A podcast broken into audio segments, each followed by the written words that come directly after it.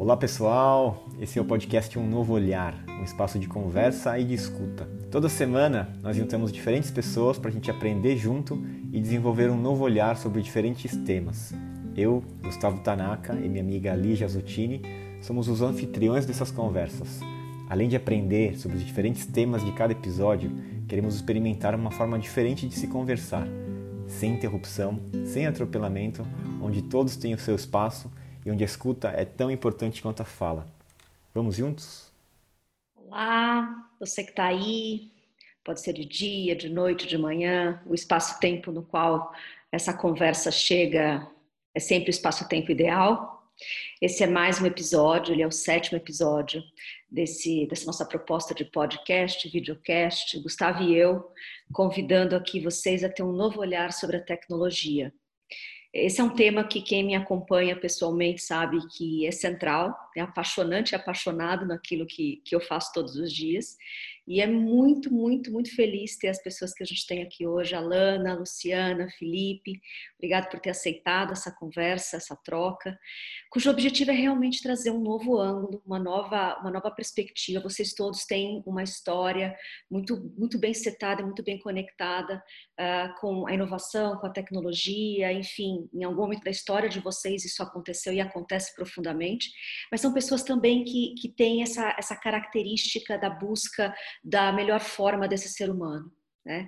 E a tecnologia, como a gente bem, bem fala sempre, ela é neutra. Né? O que a gente vai fazer dela vai depender muito da qualidade né, da, da, do conjunto de seres humanos utilizando essa própria tecnologia. Então, o objetivo aqui hoje é tentar desconstruir um pouco né, algumas das místicas, algumas das, das, dos desafios que a gente tem de, de olhar futuro, né, tecnologia no futuro, uh, mas também trazendo que, quem são essas pessoas que vocês já estão tendo contato, que ao usar uma tecnologia neutra pode exponenciar a humanidade para um outro patamar uh, que a gente nunca viu nos próximos 20 anos. Então a conversa aqui é sobre isso hoje.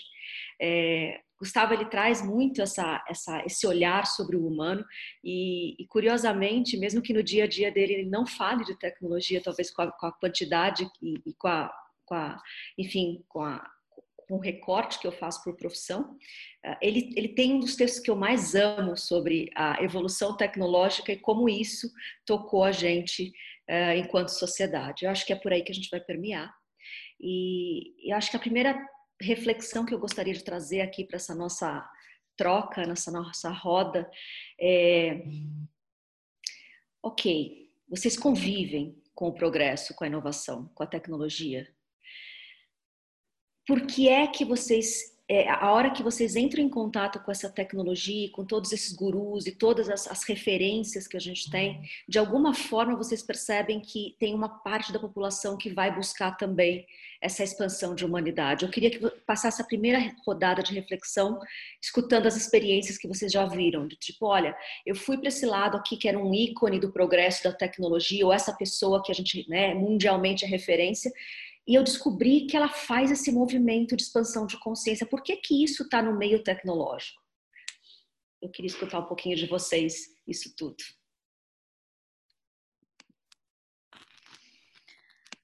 Bom, eu é, sempre era a louca da espiritualidade, né? Quando falando sobre tecnologia, nesse meio tecnológico onde o, meio mais tecnológico hoje, onde eu estive inserida foi o Vale do Silício, lá, né, na, na Singularity e tal.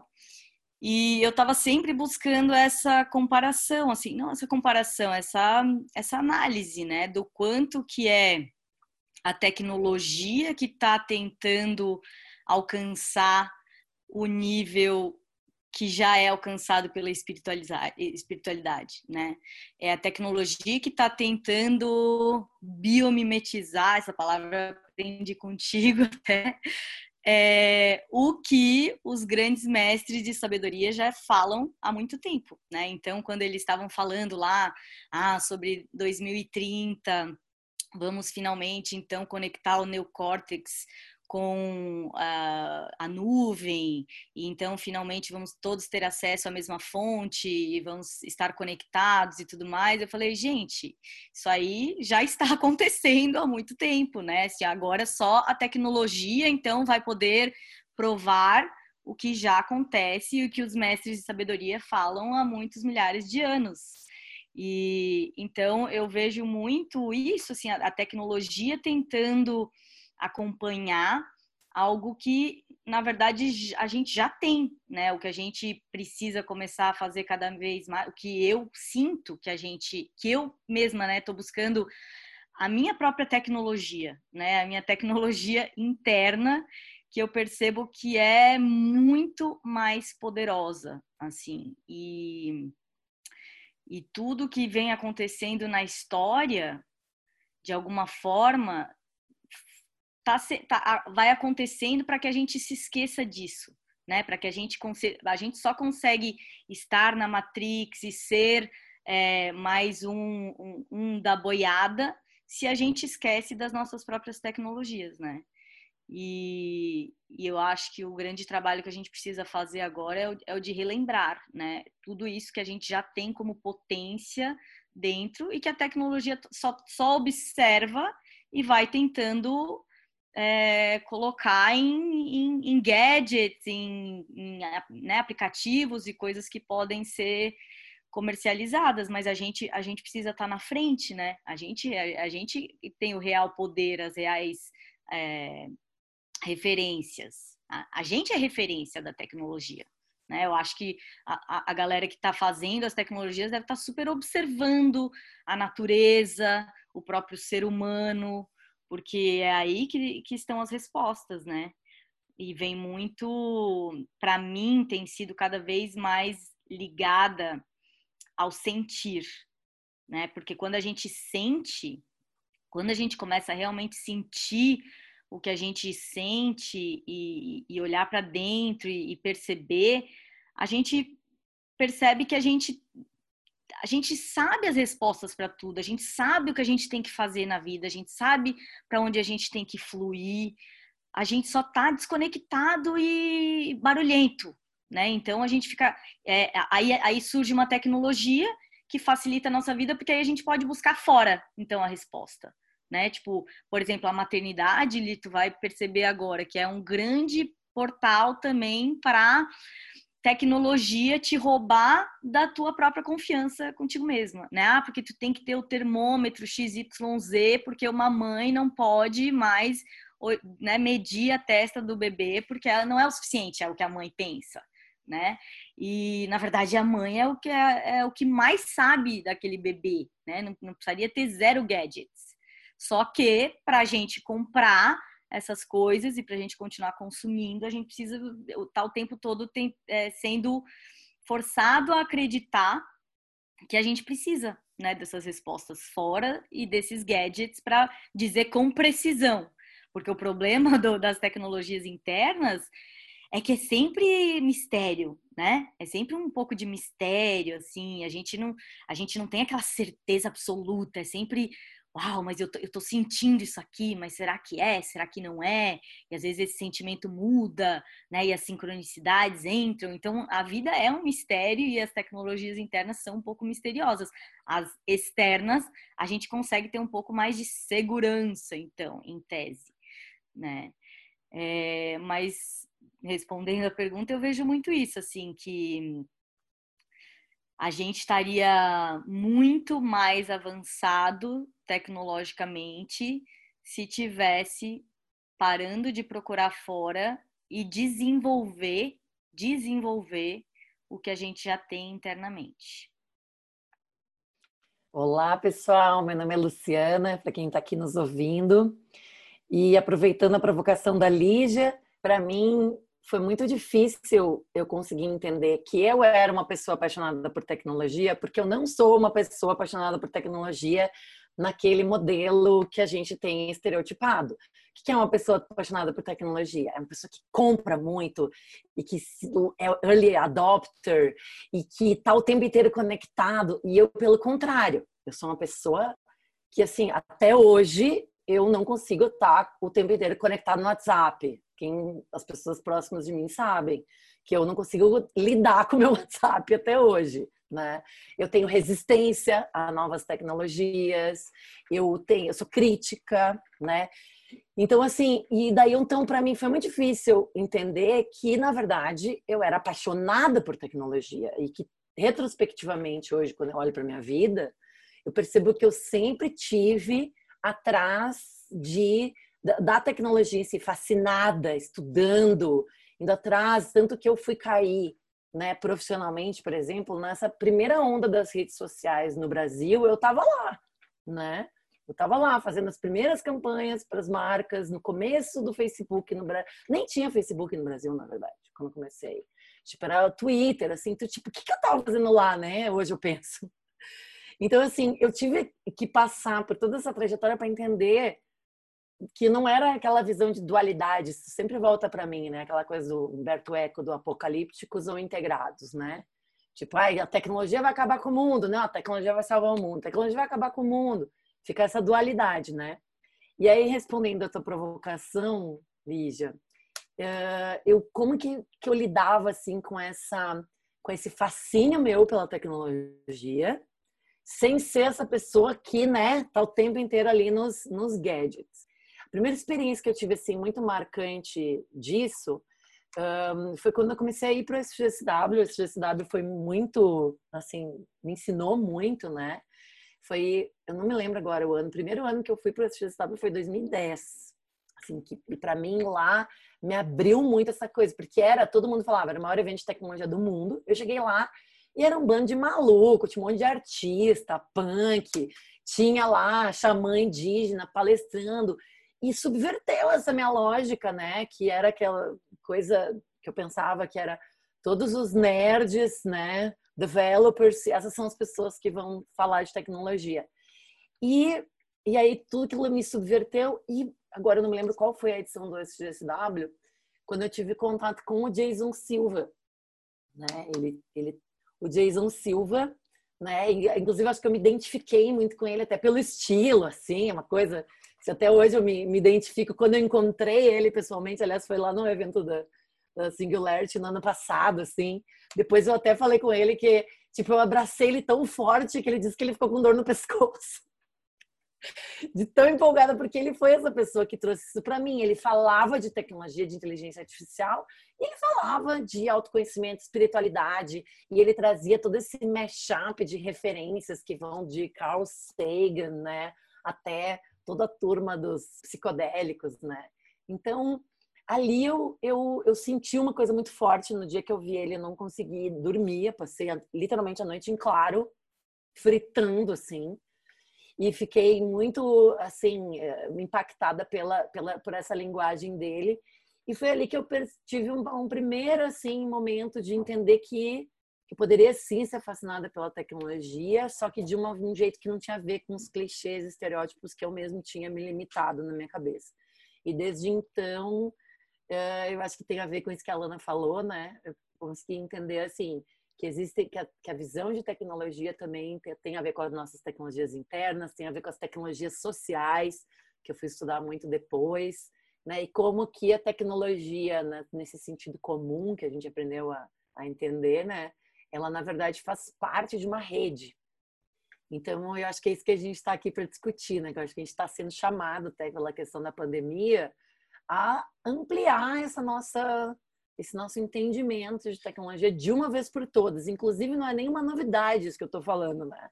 Muitos autores, muitos pensadores já percorreram esse caminho. Eu acho que talvez a nossa tarefa, é isso que eu sinto, seja de levar isso de uma forma que faça sentido para mais pessoas.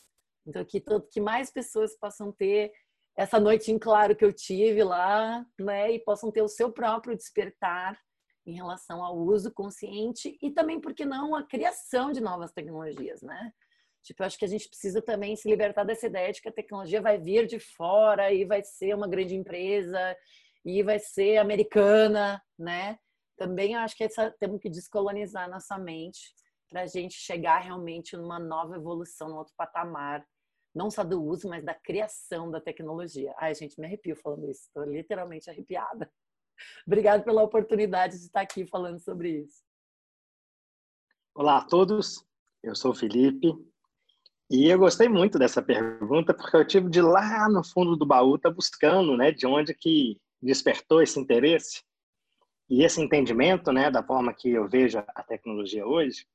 E aí é cômico, porque eu vou lá na infância e eu lembro da propaganda do Continental 2001 da Brastemp, que era um fogão que tinha, né, com esse nome, 2001, fazendo, né, que era o grande tecnológico, o fogão grande tecnológico.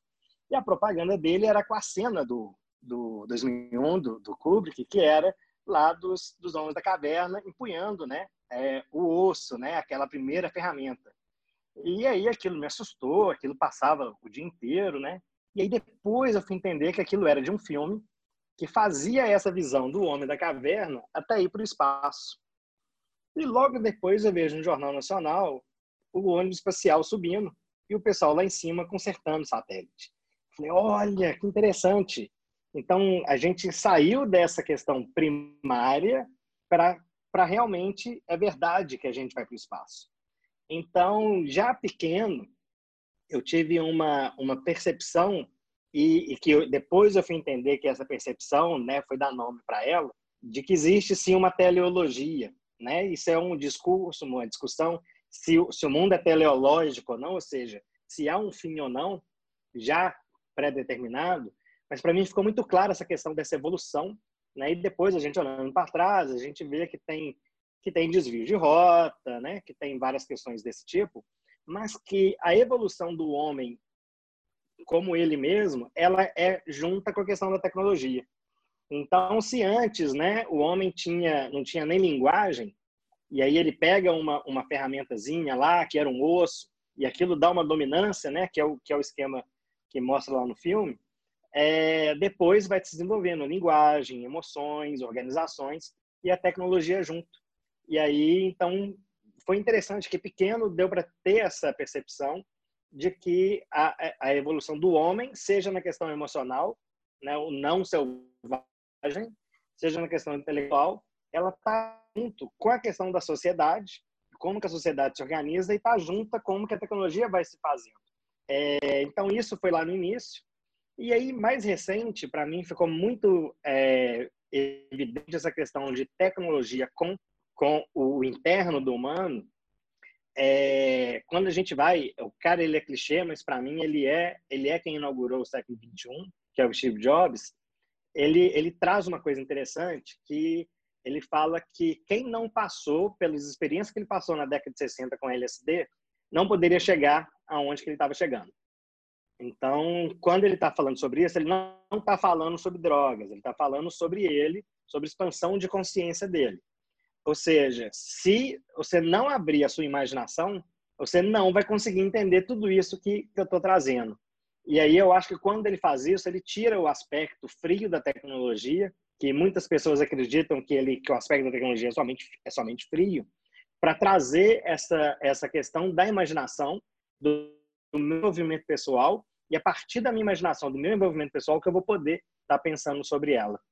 É, e uma outra pessoa que faz isso mais recentemente é, o Yuval Naral, quando ele pega toda essa essa perspectiva histórica, né, desde o do surgimento dos sapiens até como que é um homem do século 21, como é esse homo Deus que ele traz. Ele é um cara que passa 30 dias do ano ou 40 dias do ano é, em vipassana, fazendo meditação vipassana silenciado. Então, então mostra como que quanto mais a gente se potencializa internamente, mais a gente pode lidar com o conhecimento, com o desenvolvimento de técnicas exteriormente. Caraca, fantástico aqui. Eu já aprendi muito. Já podemos encerrar esse podcast aqui. Eu não preciso nem falar, já, já tem alguns aprendizados muito bons. É, eu quero, quero contar um pouco da minha relação com a tecnologia, porque ela é bem conflituosa. Assim. Então, quando eu era pequeno, eu sempre gostei de videogames, né? Então, eu gostava muito dos games e tal. E eu era muito bom com tecnologia. Sempre que surgia uma tecnologia nova, uma televisão nova, quando eu chegava em casa, um videocassete, quando depois surgiam os DVDs, eu sempre sabia usar muito bem, assim, muito rápido, não precisava ler manual, já sabia como usar. Então eu era visto na família como aquele que, que era bom de tecnologia.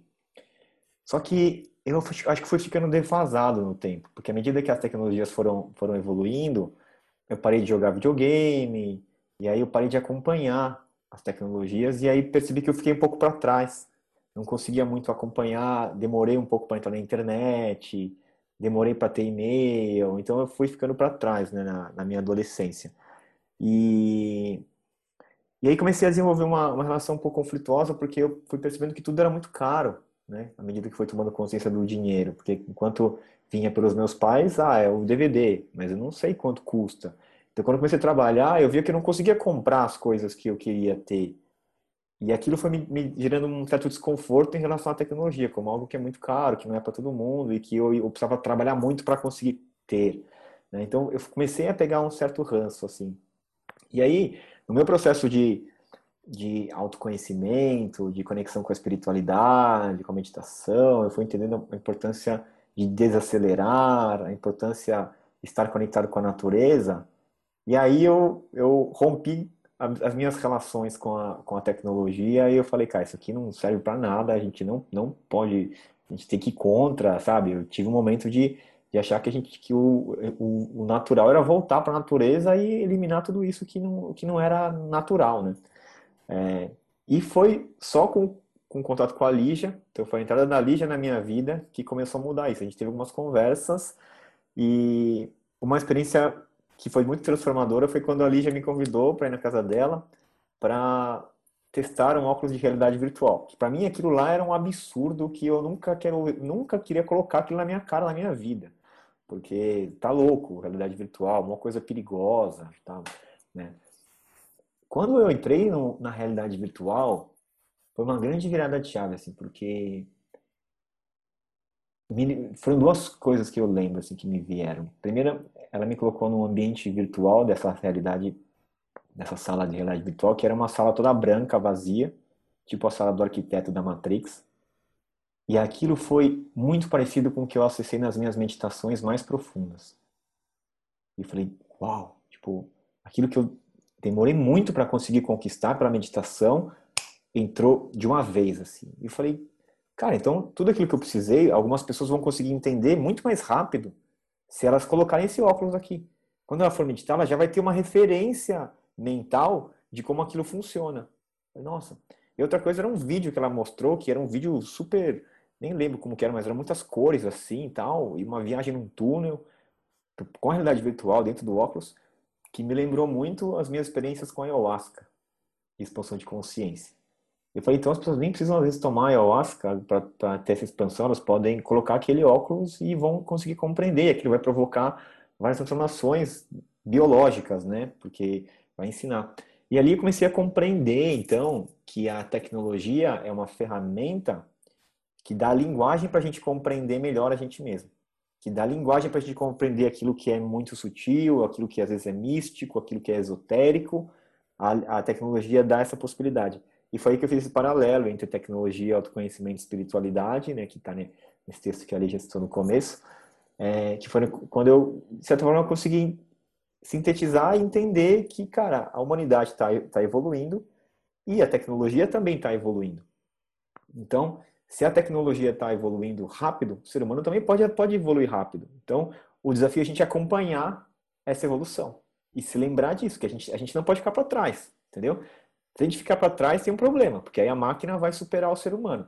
Mas se o ser humano se desenvolver rápido também, na mesma velocidade ou mais do que a máquina, a gente vai conseguir, vai conseguir jogar um jogo disputado ou em equilíbrio, né? Saudável. Não vai ficar para trás, não vai ter esse desequilíbrio. E aí, por último, assim, é, para fechar minha fala, eu acredito que, que é muito importante a gente fazer as pazes com a tecnologia. Porque enquanto a gente tiver resistências e medos, a gente não vai se relacionar. Né? Para que a gente possa ter relações saudáveis e não que fique um conflito, uma disputa, que fique o, o medo fazendo parte. Né? Então, acho que essa é a fala inicial que eu quero trazer. Maravilhoso, Gu. É, eu acho que a fala de todos vocês corroboram com, uma, um pensamento que eu tive uns anos atrás. Eu, eu tive contato com um livro que é difícil de encontrar que é como os hips salvaram o Vale do Silício, a Califórnia, aquela coisa toda. É, tem o como os hips salvaram a física e tem uma continuação, uma, uma, uma versão disso que era como eles salvaram a inovação nos Estados Unidos. Né? É, curiosamente, é, se a gente pensar assim, a inovação vem do dinheiro. Então, por que, que as grandes inovações americanas das últimas décadas não veio de Nova York? Nova York agora está correndo atrás do prejuízo de tentar virar um polo tecnológico também. Por que, que veio da Califórnia? Porque né, a Califórnia é conhecida talvez pelas, pelo entretenimento, Hollywood, ou por toda essa coisa que tem o encontro de todas as religiões, espiritualidade. Lá é um barato gigantesco para todos os tipos de menu e interesses. E por que, que o Vale do Silício nasce nesse lugar? E aí o livro traz a, a, a, provocação de que foram os netos, os filhos e os netos daqueles hips que saíram, né, que fizeram a contravenção da cultura, a contracultura, para poder criar a inovação. A inovação ela não, ela não nasce da, do dinheiro, principalmente. Ela nasce dessa vontade de ter novos olhares, né? de, de novos repertórios. E aí, é, e sempre servindo a, uma, a um bem maior, né? porque se nasce nesse, nesse solo fértil que eram os hips, que tinham quebrado contra, que eram aqueles realmente que foram para a natureza e que tinham quebrado absolutamente com tudo aquilo que era a modernidade do pós-guerra, ah, basicamente eram aqueles que no meio do caminho iam parir filhos e netos que poderiam juntar os dois lados. Então, eu acho que para mim sempre foi isso, sabe? Quem já viu os meus TEDs, enfim, que eu falo de tecnomagia, é muito isso. Esse termo tecnomagia não é meu, né? É, a gente brinca que, que foi a, a, inspiração do Arthur Clarke, que é o cara que escreveu lá o 2001, como o Felipe colocou, como Odisseia no Espaço. Ele fala assim: olha, toda tecnologia madura e bem feita, ela não se difere da magia pela nossa capacidade de manifestar rápido, de você ficar tão encantado e não, e não saber direito se aquilo é real, entendeu? E aí, quando o Good escreve a experiência dele com, com óculos de realidade virtual, é, é isso. A tecnologia ela vai se tornar cada vez mais orgânica. Se a gente ainda tem dificuldade, talvez o meu avô tenha dificuldade de mexer num computador, minha mãe, é, meu pai, talvez o dedo seja grande para usar as teclas de um smartphone, Pensa que a gente está às vésperas, né? Os próximos 5, 10 anos vai trazer a internet no ar, onde a gente vai sair das janelas e a gente vai entrar nas portas. Então, o que o Good escreveu com óculos de realidade virtual é a, é a gênese, é a pré-história da internet que a gente vai colocar algum gadget e a gente vai poder entrar dentro organicamente, né? Criando camadas digitais daquilo que hoje são camadas só na nossa consciência, na nossa cabeça, entendeu? É quase como através da tecnologia no ar, eu tenho uma porta né? Eu não tenho mais janelas, não tenho mais Windows, eu tenho Doors. E aí eu entro nas memórias das pessoas, na, na criação das pessoas antes delas estarem manifestas. É quase como se fosse um meio do caminho. Então, eu acredito que tem todo essa, essa esse paralelo entre tecnologia é, se desenvolvendo e humano se desenvolvendo porque tem uma dança que faz. O próprio Jason Silva, que eu também amo, ele foi também para mim um, um, uma referência muito grande no começo desses meus trabalhos e pesquisas. A ousadia e, e, e a falta de, de travas que ele tem para falar dos dois mundos me encanta. E eu acho que quando ele coloca a frase, que não é dele, é de um outro filósofo que eu não vou lembrar o nome, que chama assim: We design things e things design us back, ou seja, a gente desenvolve coisas e as coisas desenvolvem a gente de volta. É essa dança. É a dança lá desde a caverna, é a dança da pré-história, né? É, e de tudo que eu venho vendo como pesquisadora oficialmente nesses últimos três anos, é que tem, sim, dois vértices acontecendo e não muitas vezes eles se cruzam, tá? Que é o exponencial daqueles que a Lu falou, cara, os caras que são super tech, né, o hard tech ou high tech, e tá rolando um high touch, né? As pessoas que estão se desenvolvendo na sua humanidade.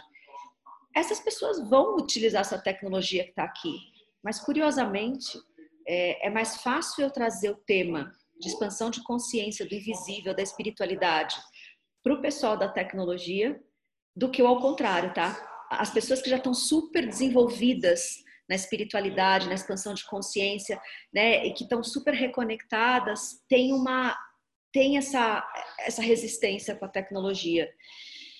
E aí eu acho que, que talvez a gente pode começar a tentar entender alguns porquês aqui nessa próxima rodada, né? A hora que eu apresento, vou apresentar cinco tecnologias e eu gostaria de escutar talvez do, do, da, do coração de vocês, por que, que vocês acham que elas têm tanta resistência, tá?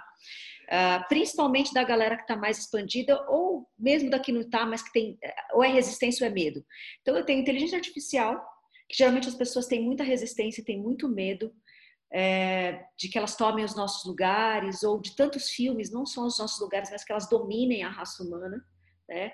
É, o segundo é a realidade virtual, que as pessoas têm muito medo de que a gente substitua a realidade real por ela e que a gente passe, que nem aquele filme lá no livro Jogador Número Um, onde as pessoas passem a viver só no virtual, porque ele é tão incrível, a realidade é tão ruim, que elas migrem né, de uma vez por todas. Uh, a gente tem aí as, os computadores de pontos quânticos, essa coisa toda que vão vir e vão ajudar muito esses cérebros artificiais a serem muito poderosos e muito rápidos. Né? Então, tem muito medo da gente perder a nossa capacidade, o nosso cérebro ficar totalmente desatualizado. Uh, e tem toda essa nanotecnologia que a gente vai poder colocar dentro dos corpos, nessa né? essa biogenética, essa biotech que a gente tem. E as pessoas têm muito medo de colocar a tecnologia dentro do corpo. Eu acho que dentro dessas, dessas quatro grandes áreas, né, a, a, inteligência artificial nos substituindo e nos comandando, a tecnologia pequenininha, nano, entrando nos nossos corpos, essa parte toda dos supercomputadores que a gente vai perder completamente a nossa, teoricamente, utilidade, e, e esses mundos virtuais que talvez nos façam abandonar o mundo biológico, é um, é um quarteto que as pessoas ou elas resistem ou elas temem a pergunta é por quê, na opinião de vocês, e qual seria o antídoto para elas começarem a ver essas coisas diferentes? Né? Como é que a gente poderia, de repente, repensar tudo isso? Ou trabalhar a nosso favor, não contra. Quero pegar o gancho, Lídia, Lídia porque trouxesse essa fala do McLuhan, que é para mim, realmente o Jason Silva usa muito ela. Mike Luhan, perfeito. McLuhan, Martin McLuhan. Ele, a gente constrói as ferramentas e as ferramentas nos constroem. E bem, eu acho que é muito legal trazer. Tem um tem um wormhole aí nessa fala, porque o McLuhan ele é um pensador da mídia, que é justamente, né, então, são as ferramentas que mediam a nossa relação com o mundo. E como aqui o Felipe trouxe a questão do Harari, né? Que mediam e moldam as nossas narrativas. E as nossas narrativas são o que são o nosso principal dispositivo de construção de realidade enquanto sociedade. Então, essa fala realmente é muito profunda. E aí, respondendo a tua pergunta, porque que eu, nossa, super daria também pra gente falar muito tempo sobre isso, né? Vou tentar se sucinta só que a coisa assim mais forte que eu que eu sinto quando tu traz essa pergunta, porque acho que de cada um, de cada uma das tecnologias tem uma construção de imaginário que foi feita em relação a essa tecnologia que, que gera, né, que tem uma colonização da nossa mente quando a gente fala. E eu a gente fala muito isso, tá, nas palestras quando a gente fala, eu apresento muito estudos sobre todas essas tecnologias, e um dos grandes, uma das grandes tarefas que a gente tem é tentar descolonizar ou tirar a pessoa desse lugar para ela poder, para ela ter um mínimo, uma fenda de abertura para pensar sobre essa tecnologia. Ela não vai conseguir pensar se ela pensa que o robô, que a inteligência artificial é o robô lá do Will Smith que vai destruir o mundo. Enfim, mas eu sinto assim, respondendo a tua pergunta especificamente, tá? Além dessa ideia de que a gente precisa descolonizar nossa mente em relação à tecnologia, em relação ao mundo, mas em relação à tecnologia especificamente, porque senão a gente não vai conseguir criar uma coisa que seja realmente nova. Eu acho que esse medo, essa resistência, ele vem muitas vezes de uma intuição de uma verdade. Realmente, tudo isso que as pessoas têm medo são cenários possíveis de acontecer, né? Então não é. E eu acho que a melhor expressão mediática disso é o Black Mirror. Eu lembro quando o Black Mirror né, chegou mais no mainstream, as pessoas ficavam muito impactadas com o fato de que aquelas tecnologias que estavam sendo retratadas ali, elas são tecnologias muito próximas de nós e algumas, inclusive, já existem. Muitas já existem. Quando a gente que fala, né, na, na minha empresa, a gente fala sobre futuro emergente, né?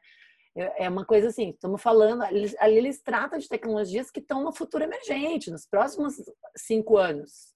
Não são coisas que, ah, numa especulação, talvez a gente vai ter. Até tem algumas um pouco mais, tem alguns episódios assim, por exemplo, de está falando de, de, de, download de consciência, mas a maior parte dos episódios são de tecnologias como aquele episódio do Nosedive que tem o ranqueamento das pessoas. Já existe, na China está sendo experimentado isso, enfim. Só que o que, que o Black Mirror traz? Ele faz uma extrapolação, ele cria cenários a partir do uso de tecnologias de uma forma não consciente. E o que, que pode acontecer?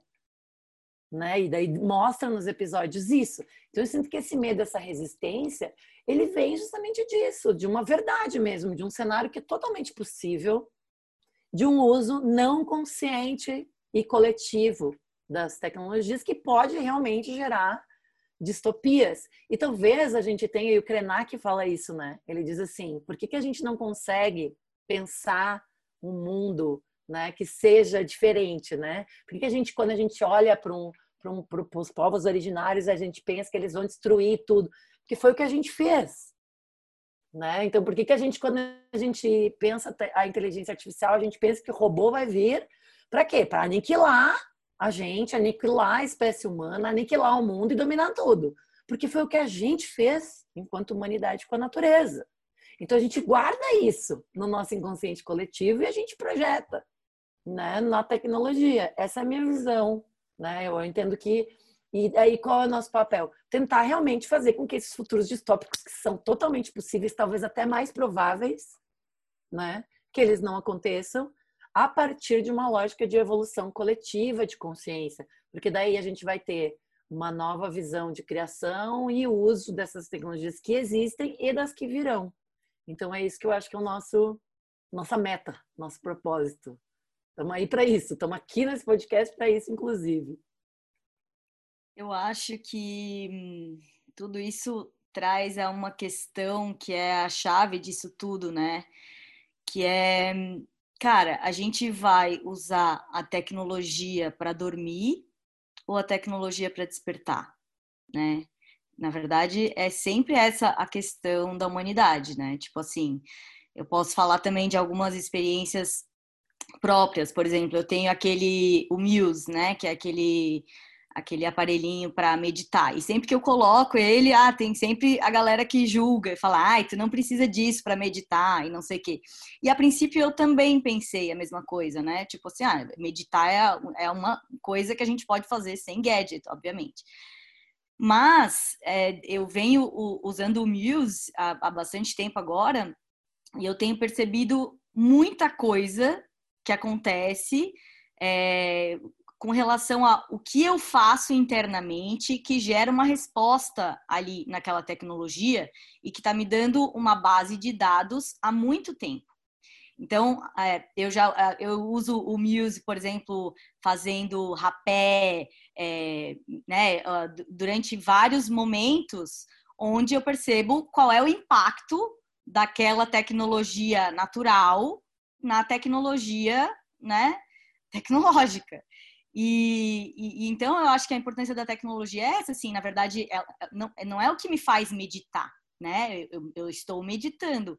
Agora, eu tenho várias respostas de coisas que eu faço internamente e que provocam uma resposta na minha meditação. Então, hoje em dia, com o Muse, eu consigo chegar em estados meditativos também com muito mais rapidez e, e percebo, ah, isso aqui, eu faço isso aqui e funciona né? E eu percebo que cada vez que eu tenho um insight, por exemplo, que eu tenho, né, que me dá, que são aqueles poucos segundos de, de realmente cessar o pensamento, que isso gera um platô ali na resposta do Muse, né? Que ele normalmente fica assim o tempo todo, e aí tem o, o, os platôs do Muse coincidem sempre com os meus insights e aqueles segundos de meditação onde tu fala, uau, acessei, né?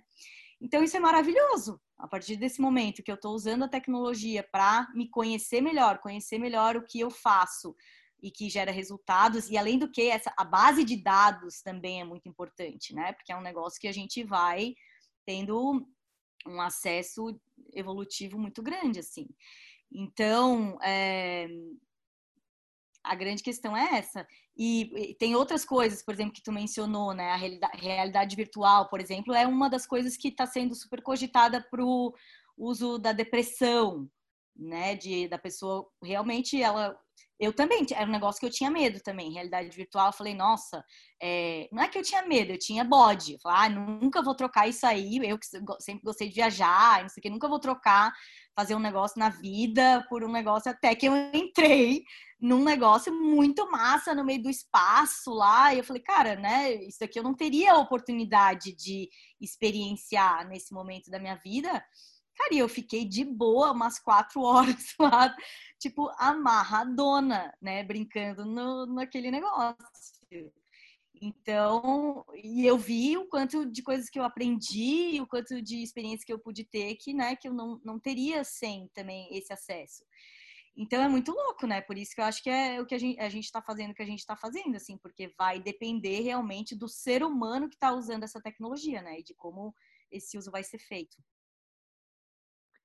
É, eu acho que muito desse medo é a própria falta de confiança ainda no humano. É, e essa falta de confiança na intenção e a falta de confiança, às vezes, na própria capacidade, né? Então, a gente vê pessoas ou mais antigas, né, que, que tem essa versão à novidade, isso sempre, toda geração, ela traz uma coisa nova, geração anterior, e a geração anterior, ela leva tempo para entender, mas depois que ela entende, ela, ela agradece. Isso é até o próprio princípio da, da desobediência na constelação familiar, que o Berger traz para a gente, né? que a gente precisa ter a honra, mas também a desobediência. E a desobediência, enquanto a gente está sendo desobediente com honra, os pais não entendem, mas a partir do momento que a gente se deu bem com aquilo, ele, eles ficam extremamente orgulhosos, né? Então, esse, esse novo, essa própria questão geracional, ela sempre vai existir, mas eu acho que tem essa questão da, da intenção por trás, que é a grande decepção que o Santos Dumont teve quando viu os aviões sendo usados na guerra. Né? Então, assim, é, e, e é legal demais entrar em discussões sobre tecnologia, porque livro teve um momento que foi uma grande inovação, uma grande tecnologia, bota, é, né, as várias questões do nosso dia a dia que hoje está incorporado e que a gente não se vê, né, como é que eu vou andar na rua sem calçado, como é que eu vou ter uma vida sem um livro, seja físico, digital, para eu aprender, para estudar, né? Que hoje está incorporado, teve um momento que foi uma grande inovação. É... Mas a questão é que quanto mais a tecnologia vai aumentando, mais poder de ação tem. E aí fica essa dúvida, né, de como que essa tecnologia vai ser usada. Uma outra coisa que eu acredito também é porque essa essa questão é, que, que a Alana trouxe, né? A gente vai estar tá dormindo, vai estar tá desperto usando a tecnologia. É, eu vi um desenho da Mafalda muito legal, que ela estava vendo a televisão e o pessoal, compre isso, compre aquilo, compre isso. Aí ela, poxa, esse pessoal acha que pode é, mandar na gente? Quem que eles acham que nós somos? Aí ela para, peraí, mas eu não sei quem que eu sou. Ixi, então eles têm espaço para eles estarem atuando. Então, essa grande questão do quem eu sou é, é, é muito difícil tá, tá, tá lidando, tá lidando com ela, né? E muita gente vai estar vai, vai tá trazendo que a gente tem um grande medo de tornar quem a gente realmente é, porque como que a gente vai lidar com quem a gente é de verdade? É, e aí as pessoas é muito fácil, eu acredito, né? Eu tendo uma realidade virtual, os meninos, né? Que no extremo fica três dias lá na Coreia e no Japão jogando jogando videogame, né? Ou ou os meninos aqui aqui no Brasil que fica jogando pra caramba e aí usa o Discord, e aí só fica dentro de casa, quer dizer, só fica dentro do quarto, né? É fácil. Então, assim, eu acho que a grande questão é a responsabilidade que isso traz para a gente. De todas essas, eu acredito que a realidade virtual ela, ela é que traz essa mais falta de confiança, seja em quem está utilizando, mas principalmente uma falta de confiança na juventude. Então, como que a gente. E aí, essa discussão, eu acho que ela não separa a discussão de educação. Porque como que eu vou estar tá educando as pessoas? Para o que, que eu vou educar as pessoas? E aí, isso vai para longe. Né?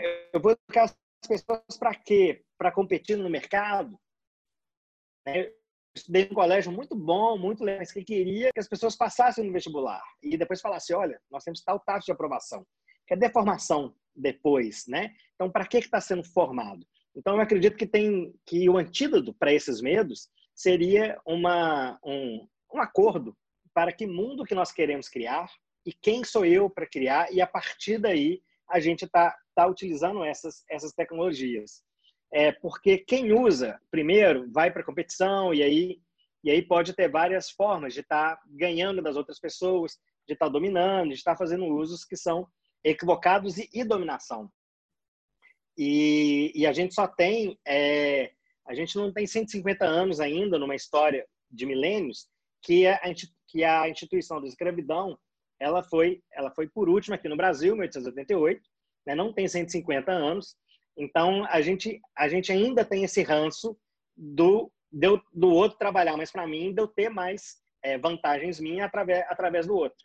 Então eu acho que a, a falta de confiança é na verdade no humano, da intenção do humano e um pouco a falta de confiança na juventude. A juventude vai fazer o papel dela ou não? Acho que, que vai por aí. O antídoto é o acordo. Nossa, tá muito boa essa conversa. Eu é, quero pegar o gancho aqui da fala do Felipe e eu acredito que se a gente não confia, assim, primeiro perfeito que eu acho que é isso, é falta de confiança no humano, de como o humano usa a tecnologia. Né? Concordo 100% com o que, com o que você disse, a, a Lu falou isso também, né?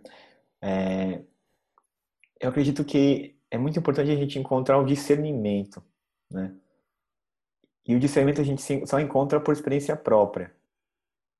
Então, o discernimento não vem se alguém me disser como tem que ser. Então, é, se ele me falar que não posso beber álcool, eu preciso, se só minha mãe falar não posso beber, eu não vou saber o discernimento do que, que significa aquilo. Eu preciso ter contato com aquela substância para poder conhecer e saber se de fato é algo que eu não posso usar ou se eu posso. Né? E aí eu vou encontrar meu discernimento e beleza, eu quero beber? Sim ou não? E se sim, quanto eu quero beber? Né? E aí vou encontrando esse discernimento a partir da, da experimentação. Na tecnologia, eu acho que é a mesma coisa. Então, quer dizer que nenhuma criança pode jogar mais videogame porque as crianças estão virando três dias jogando videogame. Não, a criança ela pode jogar videogame se o pai achar que é legal para o desenvolvimento dela ou para a diversão dela, mas ela tem que conseguir encontrar o discernimento para saber o quanto é suficiente, o quanto pode ser utilizado. Né? E eu acredito que essa falta de confiança no humano, ela é na verdade uma falta de confiança em si mesmo. Eu só consigo confiar no humano quando eu consigo confiar em mim. Então, eu preciso conseguir confiar no, no meu discernimento de saber como eu vou fazer uso daquilo que eu estou me propondo a utilizar. Né? É... Quando a quando eu falo do Black Mirror, por exemplo, eu nunca assisti Black Mirror e já ouvi muitas vezes e nunca eu tive medo, eu tenho medo de assistir Black Mirror. Não sei, não sei porquê, mas eu tenho, eu tenho medo de entrar em contato com essa informação, então eu prefiro não, não ter contato com essa informação, porque vai que isso, vai que eu potencialize a criação daquilo. Então, eu não assisto. Mas agora estou sentindo que eu preciso assistir, porque aí eu vou ter o meu discernimento para conseguir criar essa, essa realidade ou não, né? Ou agir para cultivar uma outra. Tem coisas muito boas da tecnologia, muito maravilhosas. A Lena falou de music com rapé me deu um tilt no, no cérebro aqui que eu nunca tinha imaginado essa, essa, esses dois produtos sendo utilizados. Isso é inovação, né? É, nunca tinha imaginado essa combinação tão, tão inusitada. Então isso já me deu um tilt aqui. Uma coisa que eu faço, que comecei a fazer aqui, eu, eu tenho aquele aplicativo de ver as estrelas, né? No o Skyview no meu celular.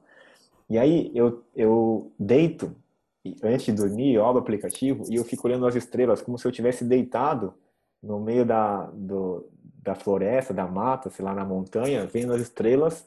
E aquilo me, me dá uma conexão com, pô, eu tô aqui na cidade, mas eu tô vendo as estrelas aqui, eu sei onde tem as constelações e tal.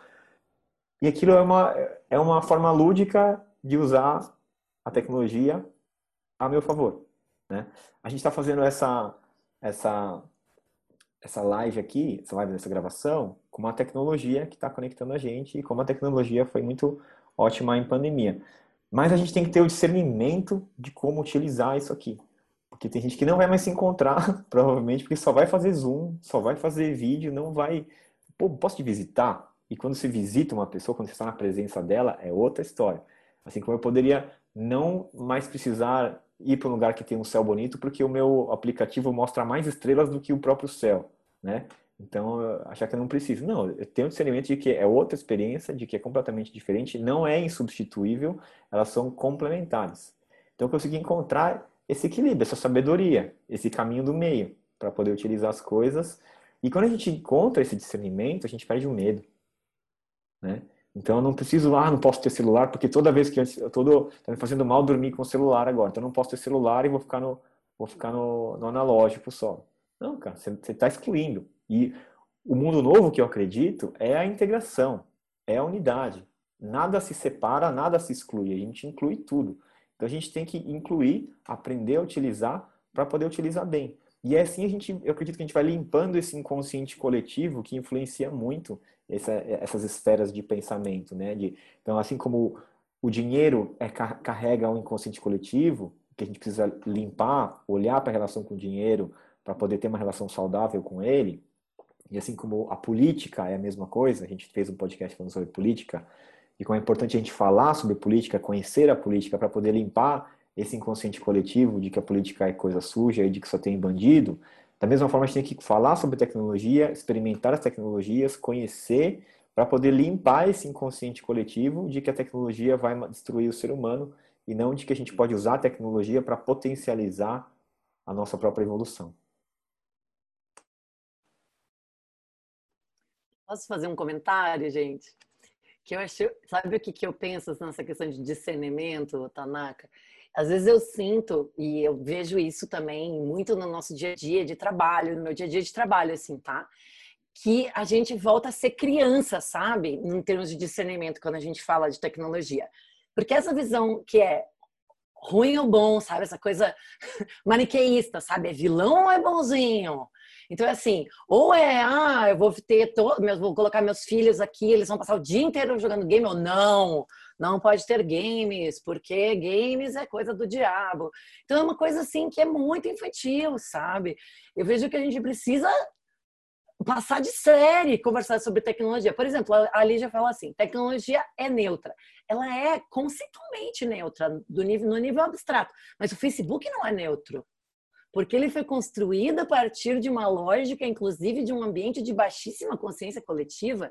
Gente, por exemplo, essa conversa de racismo algorítmico, tá? Quantos anos que eu já vejo essa conversa? Tipo, eu me lembro com a primeira vez que eu entendi, gente, a inteligência artificial está reproduzindo preconceitos nossos. Veja como o algoritmo do Google reproduz o racismo. Essa é uma conversa de muitos anos já, que tem provas disso e tinha uma apatia generalizada sobre isso. Parecia que a gente não conseguia conversar sobre isso. Porque se eu falar sobre isso, eu estou falando mal do Google, estou falando mal da tecnologia, não quero a tecnologia nas nossas vidas. Ou a pessoa dizendo, não, ela nega que isso existe. E eu acho que agora a gente tem que, né, passar de série nesse, nessa visão do discernimento e conversar sobre isso, né? O que é racismo algorítmico? Eu não conheço essa. Ai, desculpa. É. Lígia, eu acho que pode explicar. A Lígia pode ter um a Lígia tem um, um, jeito ótimo de explicar isso aí, Lígia. Quer explicar? Quero. Na verdade, assim, o algoritmo, ele tem um, eu brinco que é o algoritmo, né? Ele tem um ritmo baseado naquilo que somos. A gente acaba alimentando esse algoritmo uh, todos os dias com os nossos comportamentos. Então, quando a Lu fala assim, a, a a, a, tecnologia é neutra conceitualmente e ela não é neutra a hora que ela começa a se aplicar, quer dizer o quanto a gente está tocando já e, e, manifestando essa tecnologia. Então, a gente teve aí alguns anos atrás, três ou quatro, a inteligência artificial da Microsoft, ela tinha um Twitter e ela se tornou extremamente fascista, xenofóbica, é, que ela passou um tempo sendo alimentada por todos aqueles humanos que interagiam com ela, e ela trouxe uma fala extremamente preconceituosa, extremamente xenofóbica, extremamente assustadora, entendeu? A culpa é da Microsoft? Não. Ah, é, é como nós alimentamos aquilo que está acontecendo. Então eu brinco que esses algoritmos eles são algoritmos, eles não estão mostrando o ritmo que você que você vive a sua vida, entendeu? Então assim, ah, nós estamos em bolhas, nós já vivemos em bolhas. Se a gente não tivesse um algoritmo do Google, do Facebook, uh, seja qual for a, a, a, a, enfim, a empresa de tecnologia que desenvolve um código que traduz quem somos, porque ele se alimenta dos dados que a gente produz, né? É quase assim, a gente respira e ao respirar eu já estou produzindo dados. Então, desse lugar é, é onde eu tenho esse algoritmo uh, que gera preconceitos, entendeu? Então, você coloca. A, a, a última que eu vi foi. Uh, tinha a ver com mulher negra. Uh, e aí, a hora que você digitava. Tranças no bonitas e tranças feias. Exato. Tranças bonitas e tranças feias. E aí você e aí você tinha lá uma série de hipersexualização da mulher negra, é, que você não encontra na mulher branca. Então, assim, o que, que, que, a gente está alimentando? Né? Do que, que a gente está alimentando uh, o nosso ao redor como pessoa, e a hora que eu tenho uma máquina, como a, a, a Alana falou, capturando os meus dados, não é só o dado do cérebro dela quando ela está numa maravilhosa junção entre rapé e muse, mas é ele está capturando tudo aquilo que eu falo, que eu, que eu busco, que eu escrevo, que eu seleciono, que eu leio, e ele está sendo alimentado. Então, assim, eu acho que essa conversa toda que vocês levaram essa segunda rodada foi uh, conheça-te a ti mesmo, senão o algoritmo vai, que a gente repete tanto que o Arari fala, né?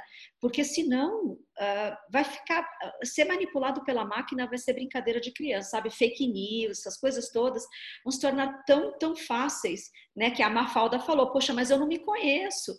Então, eles têm espaço. Né? Se a gente fazia isso com o livro, se a gente fazia isso com os jornais, se a gente fazia isso com a TV, com o rádio, essa tecnologia ela é cirúrgica, né? É, ela é de precisão no indivíduo. E eu consigo então capturar o macro, a macro, o macro racismo, o macro preconceito, o macro problema, e eu consigo entregar, entregar ele para você se você estiver ligado a ele, entendeu? O oposto também é verdadeiro. Quando você entra numa mídia social e ela te faz mal, qualquer uma que seja das características de sombra, medo, raiva, inveja, cobiça, ou você entra ela te faz bem, ela te expande, ela te traz a conexão com outras pessoas, você vê aquela frase, aquela vídeo, aquela você está usando ela a seu favor, você hackeou esse, esse algoritmo para o seu, pro seu próprio pro seu próprio ser ser expandido. Agora tem muita gente ainda preso nesse, nessa retroalimentação né, das sombras. E eu acho que isso é só uma, uma, uma cópia do que a gente já faz. Assim, ah, como é que a gente estoura as bolhas? Eu não sei se é estourável, porque eh, o ser humano é dividido de verdade por frequência. Né? A bolha algoritma, algoritma, algorítmica, para mim, é quase como a frequência que você opera.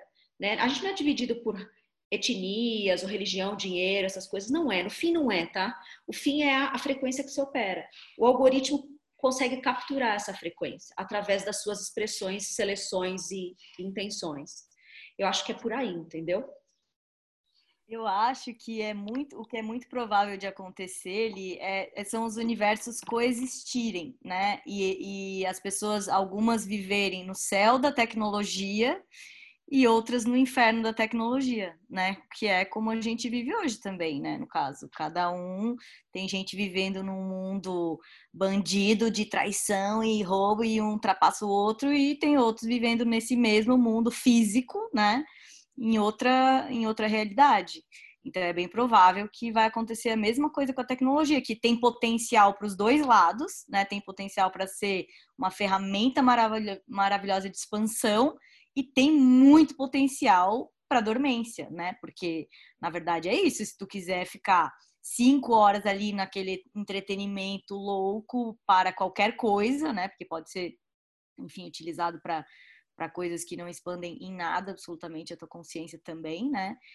E, e, e assim vai ser. As duas coisas coexistindo, talvez.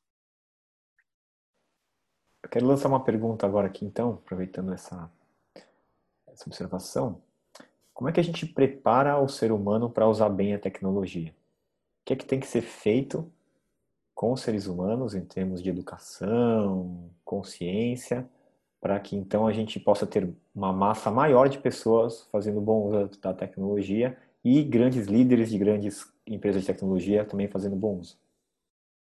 Ai, posso falar como mãe, né? O que, que eu tento fazer, assim, é, eu tô criando seres humanos, né? Então, é, as minhas filhas já fazem o uso das tecnologias e tudo mais, mas eu tenho colocado muita atenção, assim, para que elas conheçam o real, né? Para que elas conheçam a vida real, para que elas tenham muito contato com a natureza, para que elas conheçam o abraço, né, o contato real entre seres humanos, que elas interajam com os meus amigos na fala, no, na brincadeira, nas sutilezas, né, que que a tecnologia ainda não consegue, a tecnologia ainda não consegue atingir certos níveis de sutilezas e conexões que só o humano faz, né? Tá cada vez mais se aproximando disso, sim. Mas eu vejo por mim, por exemplo, que eu consigo fazer bom uso da tecnologia porque o meu amor, o meu amor e a minha, assim, a minha onde me dá tesão mesmo estar é no real, né? Então, é, a partir de, a, a, partir do momento em que eu conheço isso, eu posso usar a tecnologia e querer voltar e, e, e enfim, usar a tecnologia dentro daquilo ali. Mas eu acho que o, o perigo, por exemplo, é as crianças aprenderem tudo através da tecnologia e aí realmente não se conectarem com o real, sabe? Assim, não saberem é, interagir, fazer uma interação humana, conversar, é, né? Se, enfim, se apresentar para uma pessoa fisicamente e tudo mais. E, e não perceber, não, não chegar a perceber a maravilha disso, né? E aí tá só ali na tecnologia, porque aquilo ali é um universo que te engloba mesmo muito facilmente, e não ter essa, as soft skills, né? Que, que são humanas, eles, tipo, já aprenderem é, outras skills que estão associadas ao uso da tecnologia e desaprenderem esse, essa sutileza humana. Então, todo o meu esforço é fazer, e eu já percebo isso, assim, que as minhas filhas, elas adoram ficar na frente da TVzinha, adoram ficar com o celular na mão, mas elas ficam ali meia hora, já diferente de muitas crianças que eu vejo, elas ficam ali, tipo, meia hora, uma hora, e já começam a querer de novo interações humanas, elas gostam de ir para a natureza, elas percebem que onde elas realmente se divertem é através do nosso contato, né, através de um humano interagindo com elas e mostrando um mundo lúdico, né, criando uma história através daquilo que elas estão vivendo, é, versus aquilo ali que é um negócio meio, meio morto, assim, né? Meio morto, é um entretenimento meio morto, assim, não tem, não tem a conexão real. Então, é esse o, o meu esforço é fazer com que elas sintam tesão pelo real, através da conexão. Posso trazer um, um paralelo, porque você falou da, da, do, da educação do infantil, é, da criança, e muita gente me pergunta em palestra, em trabalhos, é, sobre a, interação do adulto, né? E vem sempre aquela famosa frase, Lígia, depois de eu tô com medo de, de, do escapismo por virtual, etc e tal, vem sociedades como a japonesa, né? Que é super desenvolvida tecnologicamente, mas que tem um gap ali da, da, da, da talvez da sensibilidade desse sutil como sociedade, é, na, nos seus grandes centros principalmente, Uh, que faz com que a gente tenha crianças jogando videogame, eles sendo referências de videogame mundialmente, é, e tem adultos namorando robôs, né? Essa coisa toda do robô japonês como namorado, namorada, parceiro de vida. As pessoas têm muito medo disso, tá? E aí eu sempre tento trazer para elas que essa mesma fala que você fala das crianças cabe para um adulto que está se educando no ápice, talvez, do uso distorcido da tecnologia. Você falar, cara, eu vou namorar um robô eu estou tão desconectado da minha humanidade, né? eu estou tão desconectado do meu prazer, seja ele sexual, seja da minha potência energética, que um ser sem a, a força, sem os chakras, sem emanar, sem ter, sem ter ânima, é o meu parceiro oficial sentado aqui em casa, que troca meia dúzia de palavras e frases que eu programei, e ali eu vou ter o meu prazer como, como homem, né? A maioria é masculino, mas assim, como mulher, uh, mesmo. Então, assim, acho que ali mostra o nível da desconexão que ele está consigo, com o que é natural, com suas próprias energias. É, e eu acho que a, resposta é realmente acordar, né? Essa, essa kundalini, essa força de vida, essa energia vital de terra, sabe? Das pessoas. Eu acho que é uma sociedade talvez que tenha tanta conexão aqui em cima, sutil, de, de, de, de educação, de super racional e mental, mas que falta se apropriar daquilo que os africanos talvez façam, sabe? Que é as energias de terra. E aí uma encontrar a outra e você ter vontade de trocar com outro amigo, entendeu? Seja da forma talvez mais carne, que é essas manifestações do nosso carnaval, a, a, a troca só pelo prazer físico, talvez sem, sem se conectar com o outro mesmo. E aí, no meio do caminho, você começa a ver as pessoas se expandindo ao ponto de falar assim: olha. É, não me interessa mais nem ver esses vídeos adultos, porque isso é muito, muito, muito bagunçado. Uh, não me interessa mais essa, essa essa, esse prazer fácil, entendeu? Porque eu quero o prazer mesmo maior, talvez seja o que os indianos descrevem como tantra, entendeu? Ou, ou, outro tipo de troca de energia que é você consegue se conectar tanto com o ser que a troca fica sagrada. E aí não tem vídeo adulto, não tem boneco japonês, não tem não tem minha imaginação que é capaz de substituir essa troca potente com o humano. Então, é, eu acho que educação passa por se acordar como ser humano. Os quatro corpos que eu e Lana falamos tanto no Reset, né? É, se eu não tiver com eles todos equilibrados, que é o corpo mental, o corpo emocional, o corpo intelectual e o corpo energético, é, eu provavelmente não vou conseguir sentir o outro se ele também estiver dormente, entendeu?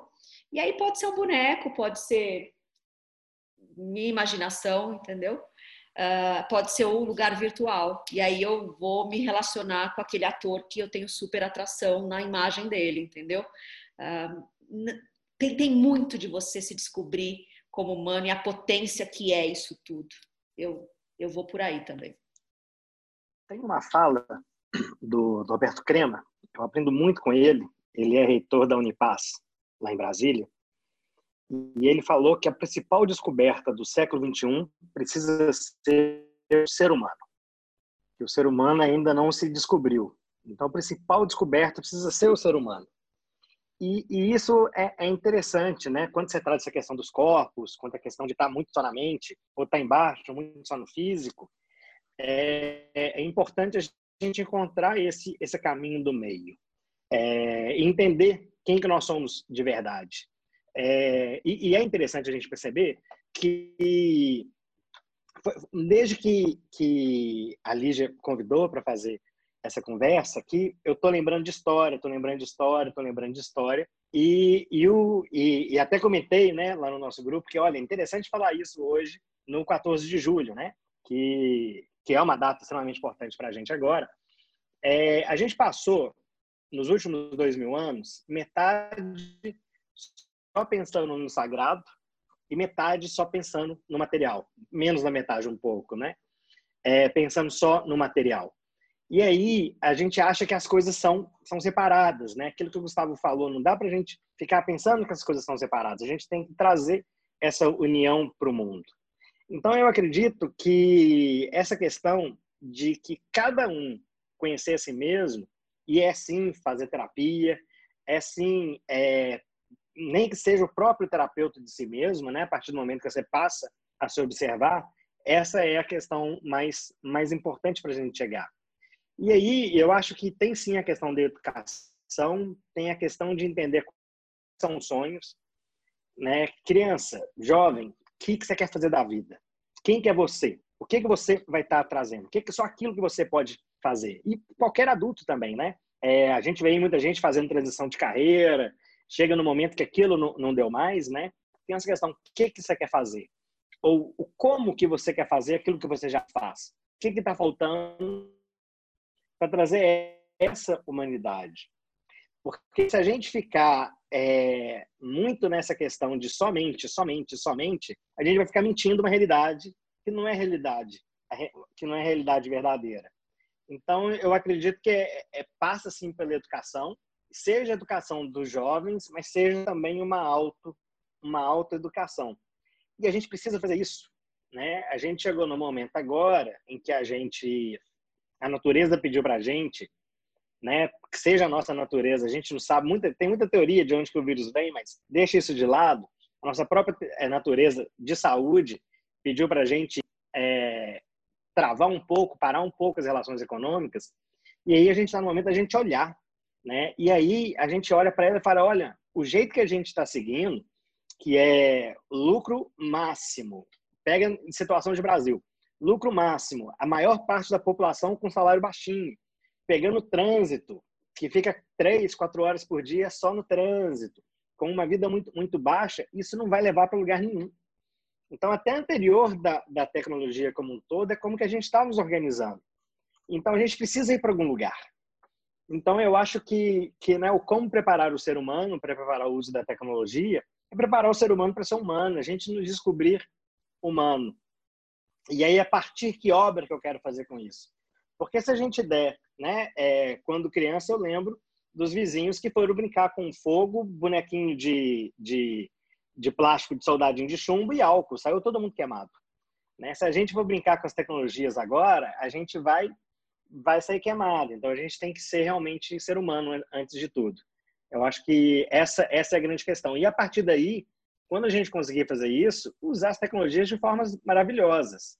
É, é muito legal que quando a gente para para pensar que até hoje é, o grande desenvolvimento científico e tecnológico ainda está na área militar e ainda está na área da, da competição.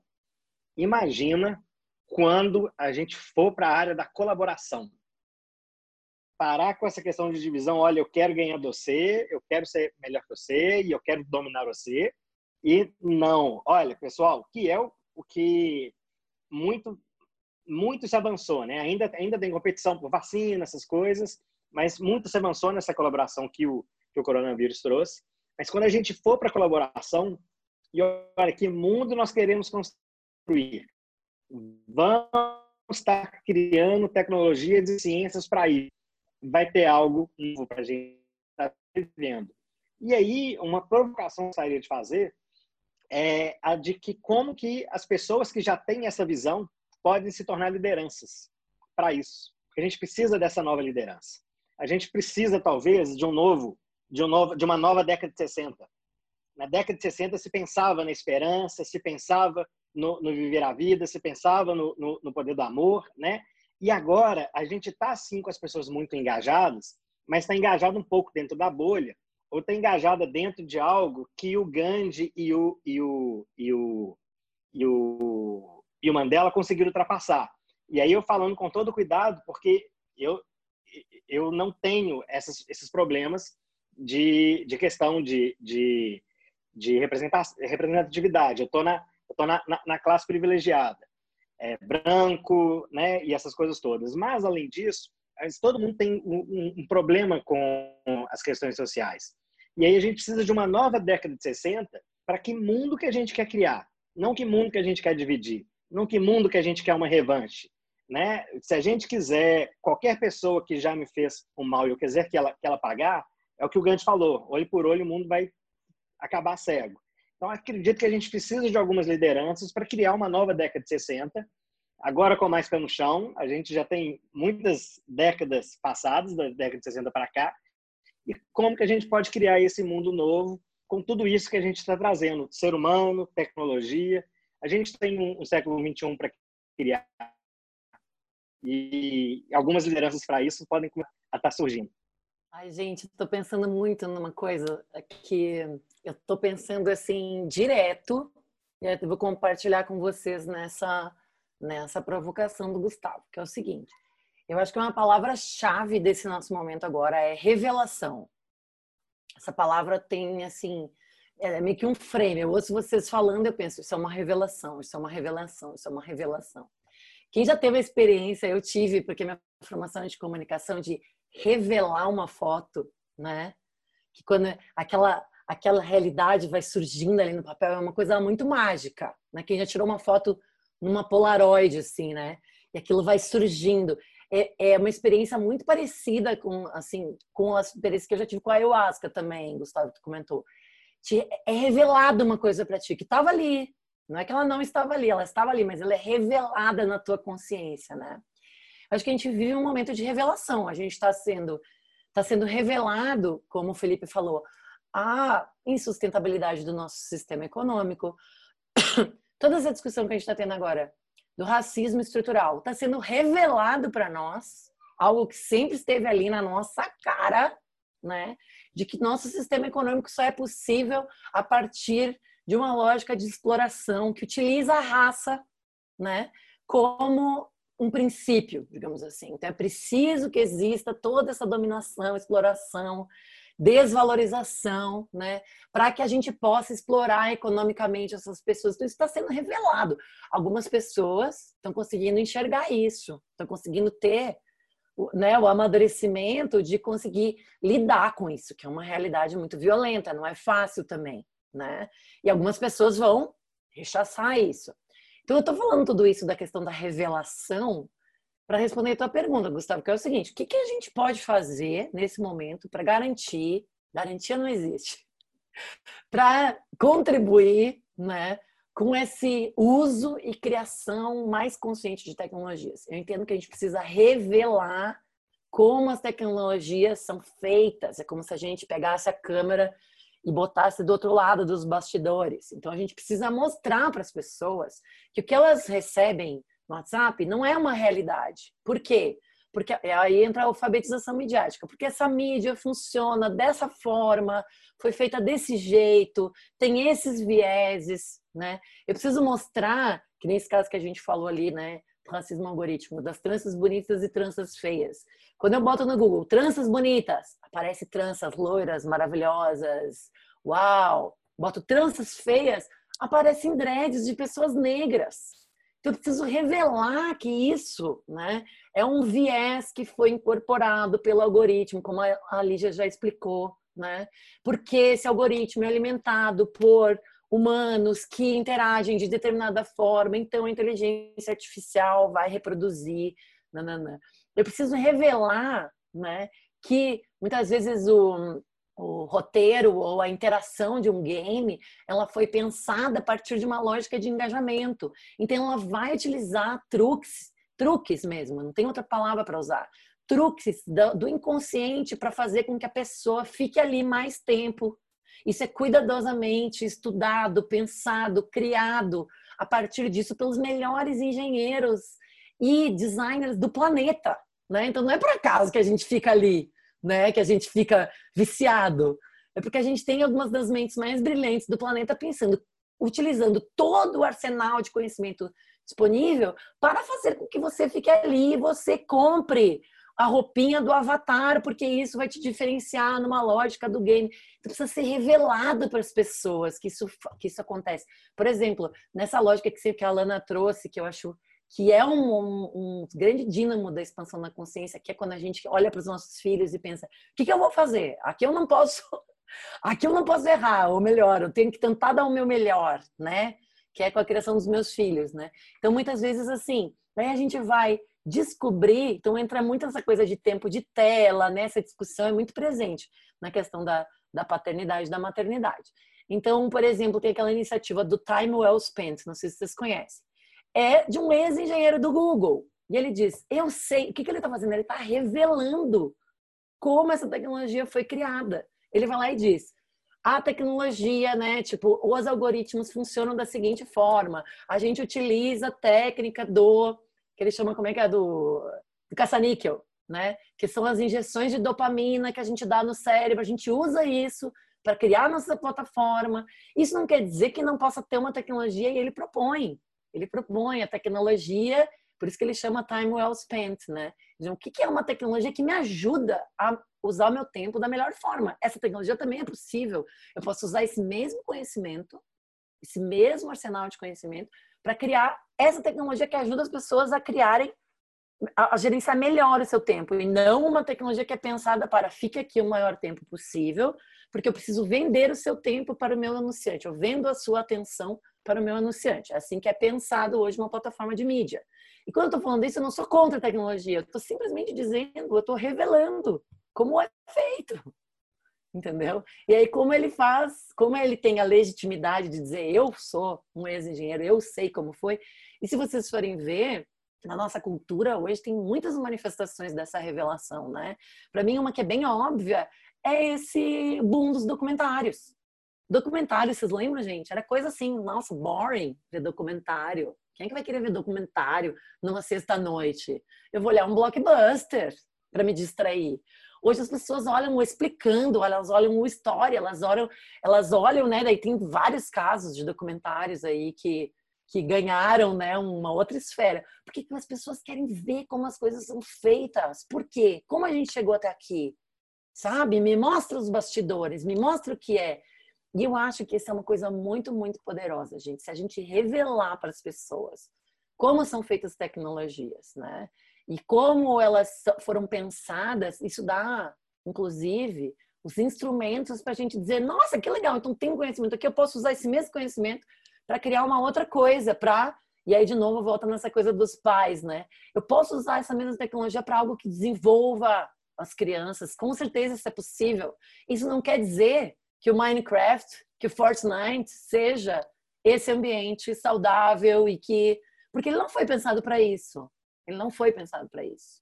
Agora não quer dizer que não contém ali um aprendizado e princípios que possam ser utilizados e apropriados se for para nós revelado de que forma e como que a gente faz as coisas. Então isso para mim é, um, é assim uma coisa muito forte que eu acho que esse tempo está trazendo. Inclusive acho que a gente precisa se meditar muito para poder receber, né? Todas as revelações que estão acontecendo. Não é fácil também. Né? Tipo, você chega uma hora que a gente diz, para, porque eu não aguento, né? Eu acho que muito, talvez vocês estão aqui nos ouvindo, e eu acho que, que nós, assim, as pessoas que, todos, todos nós que somos storytellers, de um ou de outro jeito, um professor é um storyteller, eu acho que ele tem, em alguma em algum nível, esse papel hoje de, de ajudar a ser um agente de revelação para que a gente possa uh, evoluir. Não que isso seja uma coisa fácil. Mas eu também acho que não dá para passar pano, sabe, gente? Não dá para dizer assim, não, gente, não é tão. Não, eu acho que tem que falar o que é, né? Só que dá para fazer isso com amorosidade, dá para fazer isso com empatia, dá para fazer isso.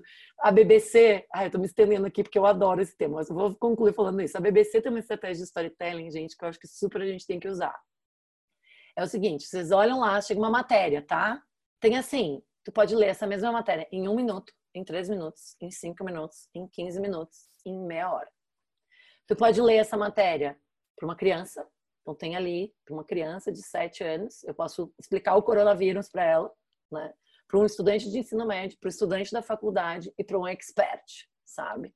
Então, assim, não quer dizer que a gente, a gente tem que conseguir ter essa empatia, né? Quanto tempo a pessoa tem, qual é o nível que ela tá, como a gente consegue chegar nela, né? Mas fala a mesma coisa, né? Mantém uma essência da verdade, da revelação que precisa ser feita nesse momento, assim. Então, acho que essa é a nossa tarefa. Como que a gente faz para cinco anos, que para uma, uma, uma, criança de sete anos que tem cinco minutos? Como que eu faço para um expert que tem meia hora, né? Eu acho que é um pouco essa proposta que vocês estão trazendo aqui nesse podcast também. Aqui a gente está trazendo para quem quer se aprofundar, para quem quer ouvir, para quem quer expandir com a gente. Então não quer dizer que seja tudo drops, né, de, de informação, né? Então isso eu acho que é a nossa nossa grande tarefa nesse momento acho que um último aporte que eu gostaria de fazer aqui é, é, que assim todo o nosso conhecimento, né, a nossa forma de ensinar vem sido é, muito baseada no mental. Né? A escola é inteira baseada no mental. Né? A gente constrói o conhecimento através da mente, assim. E, e, a última tecnologia mais maravilhosa que me foi revelada recentemente são o, o, os meus sentimentos, né? O sentimento e é uma coisa que a gente lida já desde criança. A criança se expressa totalmente através dos sentimentos. Essa é a linguagem da criança, né? Dos sentimentos. Só que a gente fala com ela a partir do mental. A gente está interagindo a partir do mental e a criança está o tempo todo sentindo. E sentimento contém informação e energia perfeitos para a gente lidar com cada situação que a gente está vivendo na vida. Se a gente está sentindo raiva, é porque aquela raiva tem uma informação e tem uma energia que são perfeitas para aquele momento, para que eu haja exatamente da forma que eu preciso agir, para que alguma coisa aconteça. Então, a partir do momento que a gente consegue decifrar a informação e a energia de cada tipo de sentimento, a gente tá operando no fluxo total da existência, assim, de, de agindo exatamente de acordo com o que a gente tem que agir. E a gente fica o tempo todo, ao invés de convidar o sentimento das crianças, né, de, de então olhar para eles e perceber, tentar fazer, ajudar ela a decifrar essa informação e essa energia, a gente fica botando tapete. Não, não pode sentir, não pode chorar, não pode ter raiva, não pode ter medo. E aí a criança fica completamente perdida, porque essa é a linguagem dela. Então eu venho acessando, por exemplo, através do sentir os meus sentimentos, cara, muita criatividade, muita potência, muita sincronicidade a partir de, ao invés de abafar as coisas dentro de mim, começar a decifrar essas informações. Porque em breve vai ter um aplicativo que vai fazer isso. Em breve vai ter um aplicativo que vai nos dizer se a pessoa está falando a verdade, vai ter um aplicativo dizendo se a pessoa está triste, se ela está feliz. Ah, não vou lidar com essa, com essa pessoa hoje, porque hoje ela está de bode. Ah, hoje ela está assim, assado.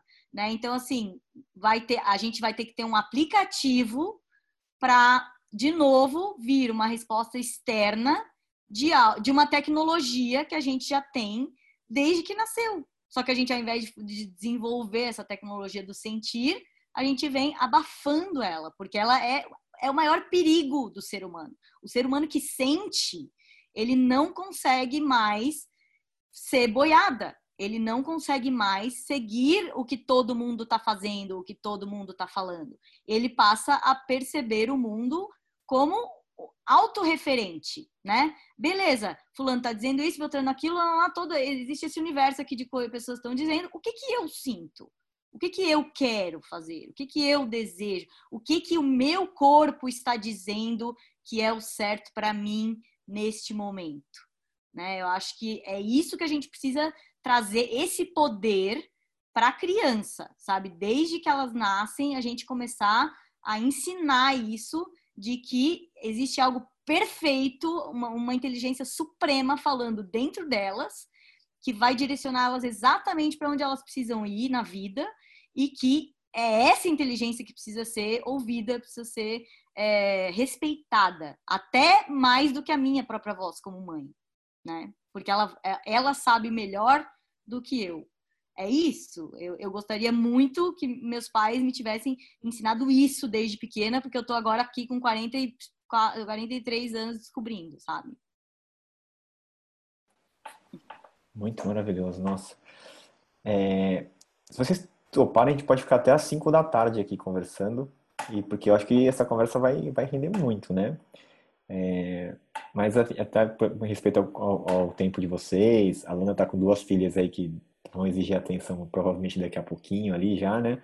É, para a gente encaminhar então para o término dessa, dessa conversa. E eu quero só falar assim, só uma observação, quando a, a Lu falou sobre revelar, me veio a, a imagem do negativo, né, da, da, da fotografia, e a revelação ela vem pelo negativo. Então vem o negativo antes de revelar aquilo que é o completo, né? Então a gente está tendo a oportunidade de ver o negativo acontecendo em todos os aspectos da nossa vida em sociedade e a partir do negativo a gente vai deixar vir o que não é só o negativo, o que é o, o, o positivo, né? Então, é, trazendo uma pergunta que a Lígia sempre, sempre traz para a gente finalizar essa conversa, então pedir para cada um fazer o seu último depoimento, é, como seria um futuro não distópico, mas sim um futuro desejável em relação ao bom uso da tecnologia? O que aconteceria? Qual é o cenário que vocês conseguem visualizar? Vamos ajudar as pessoas a conseguirem visualizar também. Eu acredito muito na importância da imaginação como forma de construção do mundo que a gente quer viver. Então, como é que seria esse mundo onde a tecnologia é super bem utilizada pelo ser humano? Escrevam, vocês podem fazer um recorte. Coisa, pode... Vou falar uma coisa polêmica. Vou falar uma coisa polêmica para a gente terminar aqui. Um, eu acho que para a gente ter um uso, um, uma criação consciente da tecnologia, a gente não pode ter a dominação da criação e distribuição da tecnologia pelo lucro. Porque nós somos entidades muito fáceis de ser manipuladas como já foi aqui, o Felipe falou, a Lana falou. Entende? Então, assim, para vir, né, ter o, a, o app que vai dizer para a gente os nossos sentimentos, porque a gente perdeu esse saber, que eu acredito que a gente vai recuperar, acho que já tem vários sinais disso, dessa recuperação, dessa... Eu até queria te ouvir mais, Alana, eu adorei quando você falou dessa tecnologia, das nossas tecnologias do corpo, por exemplo, né, que nós perdemos e acho que a gente vai recuperar e tudo mais. Mas nesse momento, né, em que a gente está vivendo a exponencialização das tecnologias, a gente está ainda, né, nesse, nesse, nesse nesse momento onde historicamente a gente perdeu essa conexão. Então, enquanto as grandes empresas lucram com nos distribuir tecnologias, né, que ah, que não necessariamente são boas para nós, né? Essa é a grande revelação também, né?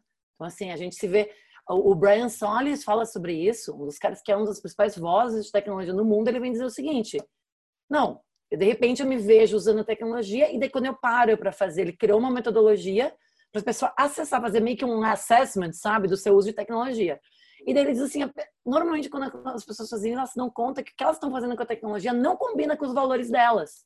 E elas pensam assim, como que eu cheguei até aqui? Como, né? É meio que eu fui levado, né? Então, assim, eu não estou dizendo que empresas que fazem tecnologia não podem ter lucro, que eu acho que o excedente em relação à produção é um mecanismo importante de sustentabilidade dos negócios.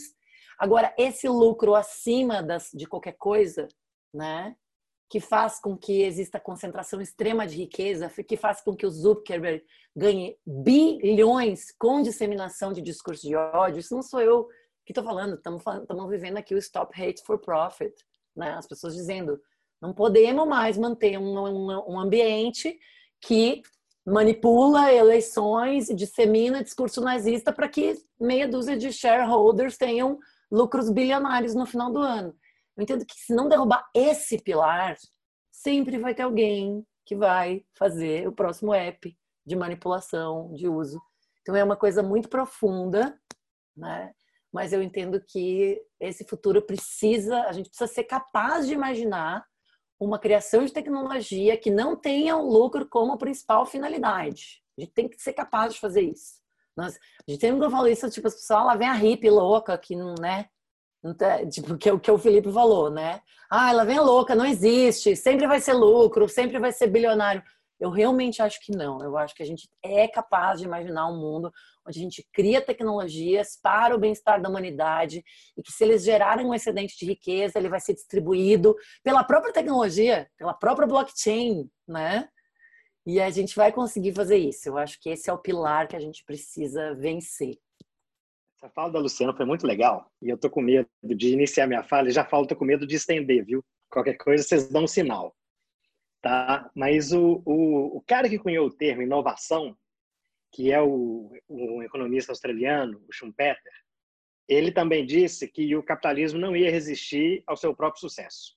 Ele falava chorando que, que o capitalismo não, que ele era um grande entusiasta do capitalismo. Ele falava que o capitalismo não ia resistir ao seu próprio sucesso.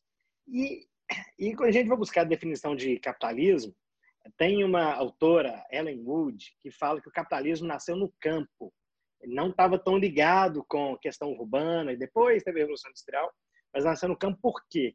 Porque chegou um ponto que você não tinha mais terras para conquistar, os agricultores queriam mais dinheiro, e aí eles tiveram de criar excedente com a mesma quantidade de, de terra.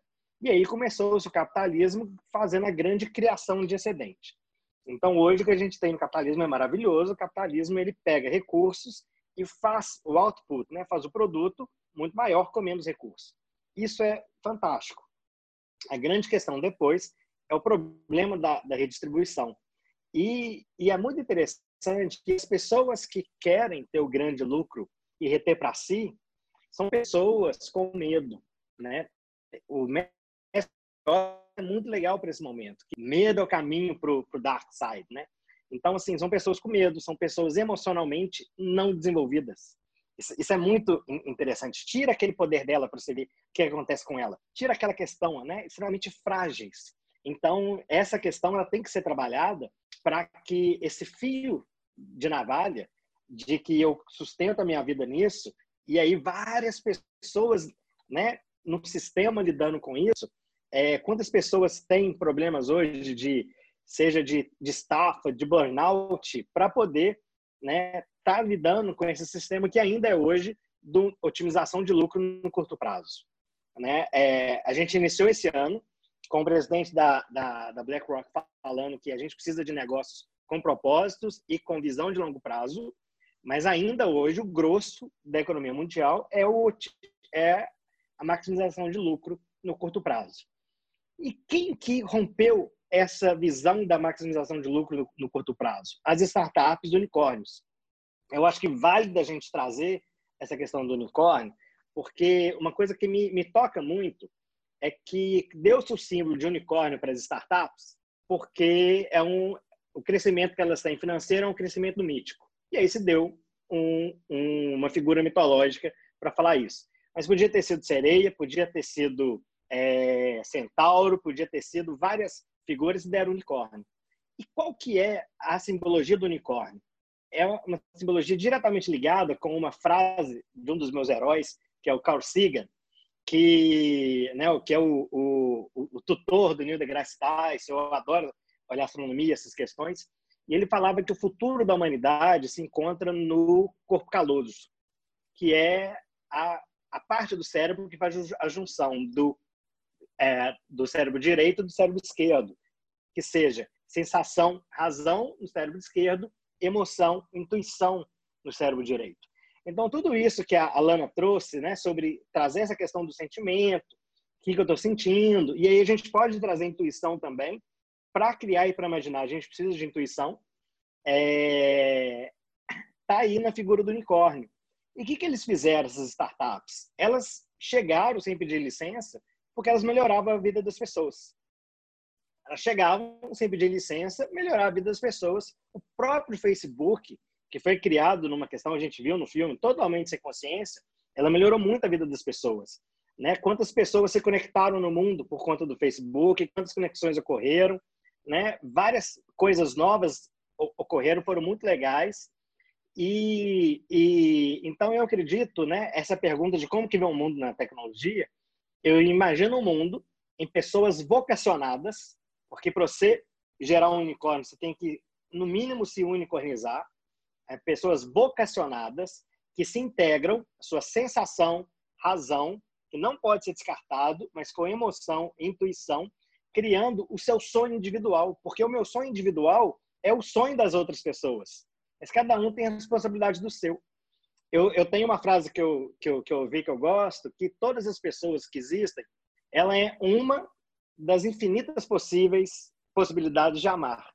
Então, esse meu sonho, ele, ele traz isso. Qual que é a minha única possibilidade de amar? Uma da a única possibilidade dentro das infinitas que eu trago. E todos os outros são as possibilidades de amar que eu ainda não sei. Então, eu imagino esse mundo de vocacionados que trazem essa vocação, que se unicornizam e, e melhora a vida das pessoas porque melhorou a sua. É, é, é, isso que eu imagino. E aí, dentro dessa questão do lucro, tem que ter o cuidado né? Porque a gente vê muito menino aí querendo fazer sua startup e tal, não sei o quê. Qual que foi o segundo ser mitológico que eles colocaram? Unicórnio, quem vira um bilhão de dólares em menos de 10 anos. Mas quando a Apple, a Microsoft, o Google e a Amazon chegarem a um trilhão, é o dragão. Né? Então, olha, olha que interessante. Vira unicórnio, mas vai pela qualidade, não vai pela quantidade. Se você for pela quantidade, se você for só pelo lucro, você pode destruir. Então, vai até onde que você precisa ir e se satisfaça com isso. E aí, olha que interessante, um mundo em que vários, vários líderes, vários líderes, não preciso de um líder, vários líderes que se vocacionaram. E aí a gente a gente vê o mundo assim. E alguns podem falar, poxa, isso é utopia. A vida não é assim, a gente tem o dia a dia. Olha, o mundo está mostrando para a gente que se a gente não mudar com isso, o dia a dia vai ficar cada vez mais difícil. Vai ficar cada vez mais deixando aí para essas grandes empresas e a gente perdendo espaço. Então a gente precisa dessa, de pensar essa utopia possível. Desculpa se eu alonguei. Ai, gente, eu vejo que o que todo ser humano quer, cada um do seu jeito, cada um disfarçando os assuntos que fala, mas de fundo o que todo mundo deseja é voltar para onde está a Belle, né?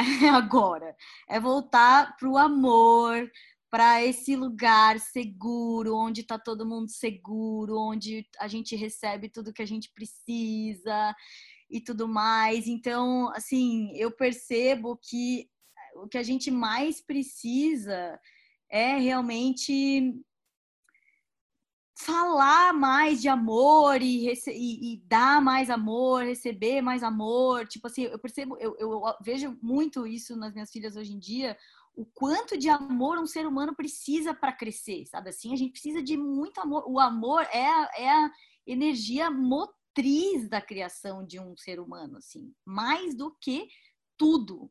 E aí, um ser humano que recebe isso pode ser, pode inclusive não ter conhecimento, pode não ter muito, é, muito estudo, pode não ter nada. Esse ser humano se desenvolve para um lugar que a gente precisa, sabe assim? Para esse ser humano pode ser ignorante, pode ser o que for. Ele, não, ele pode nunca ter lido um livro e mesmo assim ele traz uma coisa é, né, construtiva para a humanidade, assim. Então, ai, cara, eu, eu, percebo isso, assim, que o, o que a gente, eu, agora que vivendo também num lugar, né, onde eu tô cercada por seres humanos que estão afim disso também, assim, cara, a gente quer resolver, vamos resolver os problemas, vamos ajudar uns aos outros, é, vamos, tipo, perceber ah, o, que, que, o que, que é melhor para mim, que é melhor para ti também, sabe? E é tão maravilhoso viver assim. Na hora que, na hora que as pessoas,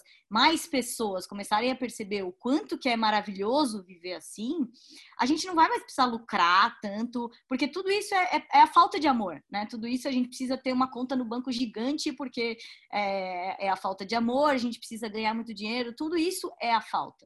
Então, a partir do momento que a gente perceber que já temos né, tudo o que a gente precisa, já temos o, é, a, a, força motriz principal e começar a entregar cada vez mais e, e, e deixar para trás essa necessidade de outras coisas, porque a gente só precisa é, desse sentimento, né? Assim, a gente só precisa sentir cada vez mais isso só, né? É tão difícil, mas é, e gente, às vezes a gente precisa dar voltas enormes, né? A gente precisa ganhar muito dinheiro, às vezes, para perceber que não está aí o amor, né? Que não, não é ali. A gente precisa é, ter muito sucesso para perceber que não está aí.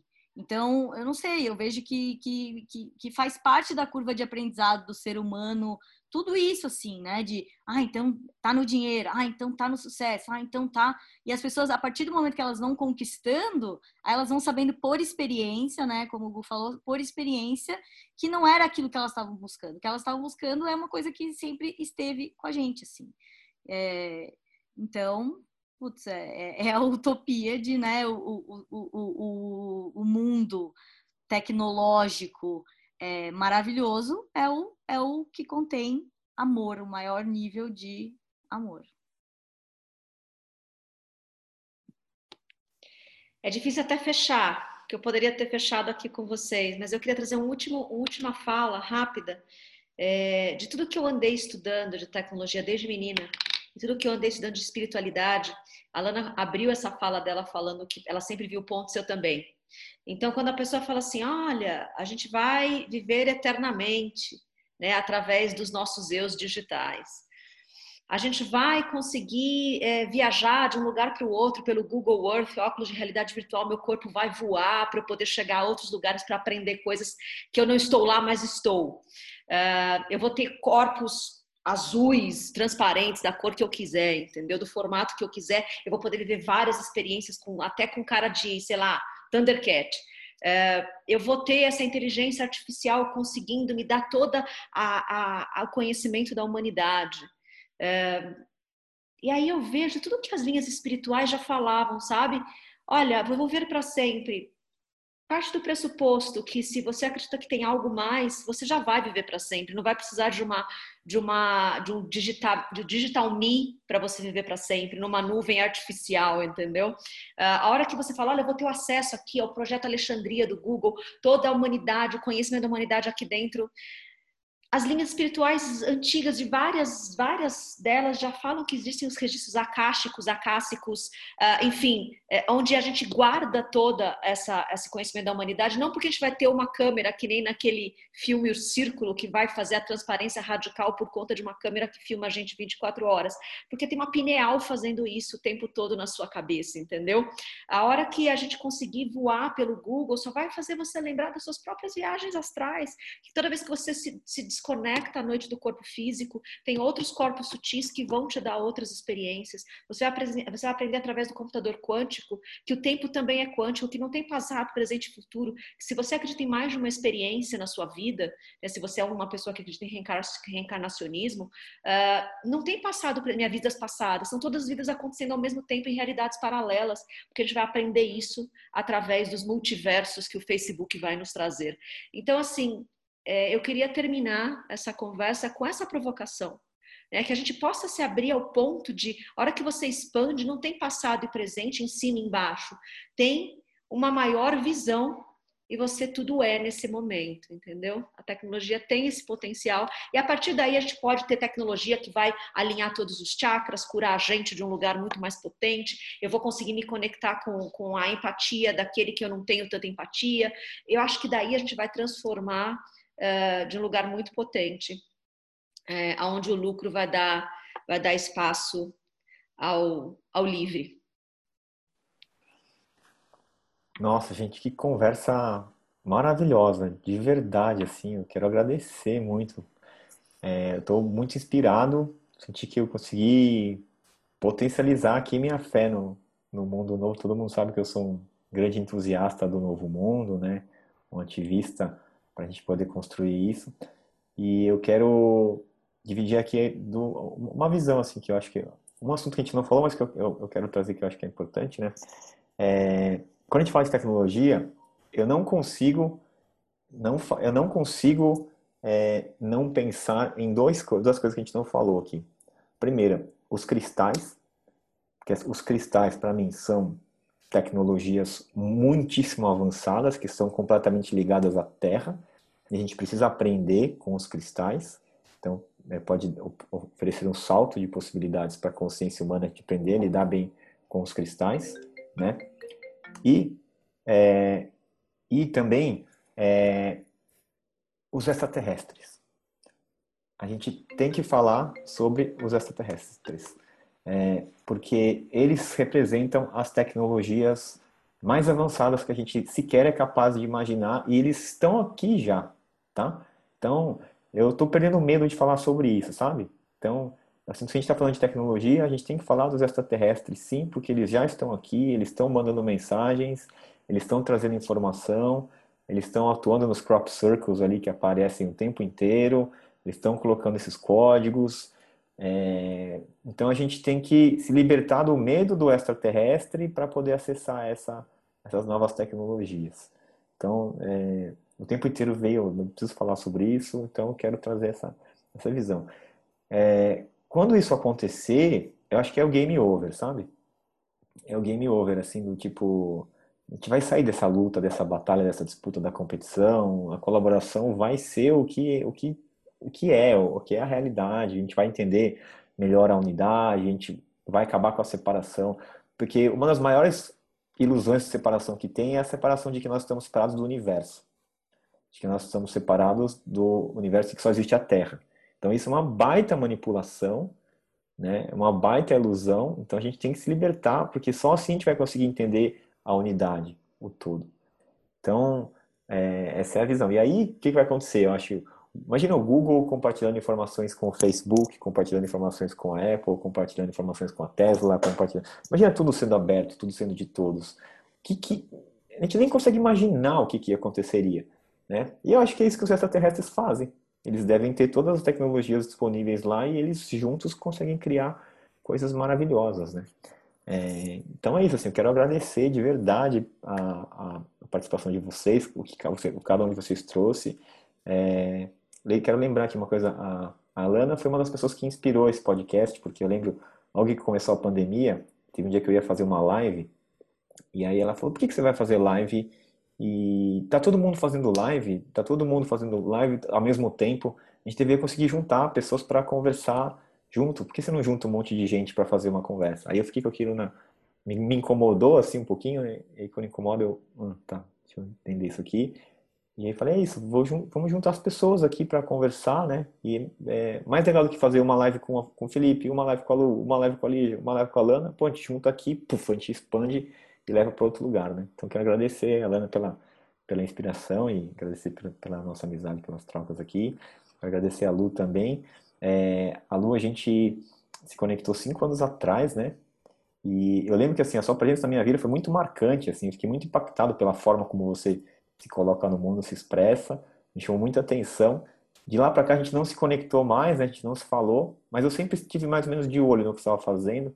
Então, quando a, quando a Li trouxe, trouxe esse tema, eu falei, vamos chamar a Lu para essa conversa aqui. E, e que bom que você está aqui, eu quero estar mais perto para a gente poder trocar um pouco mais. E agradeço também ao Felipe, gostei muito de te conhecer. É, nossa, muito maravilhoso assim que você trouxe, as conexões que você fez. E, que bom que tem gente tão humana, né, com, essa, com esse nível de humanidade que você trouxe, falando sobre essas questões de tecnologia, do espaço, tudo isso eu acho que é, é muito, muito especial. E agradecer ali, não sei se a gente vai conseguir fazer mais um, mais um episódio ainda com, com você é, antes de ser mãe, então, enfim, te agradecer pela disponibilidade de estar aí com 36 semanas aqui ainda nessa disposição de gravar. Então, agradeço e agradecer também todo mundo que acompanhou. Você quer fechar, Liz? Quer fazer um fechamento aí? Acho que é isso. Muito feliz de a gente ter conquistado todo esse, esse campo de informação. Vamos fazer a parte 2 com esses dois temas que você trouxe. Eu acho que a gente pode fazer semana que vem essa sequência. Eu acho que ele merece mais uma hora e meia. Tem muito disso ainda para ser tocado.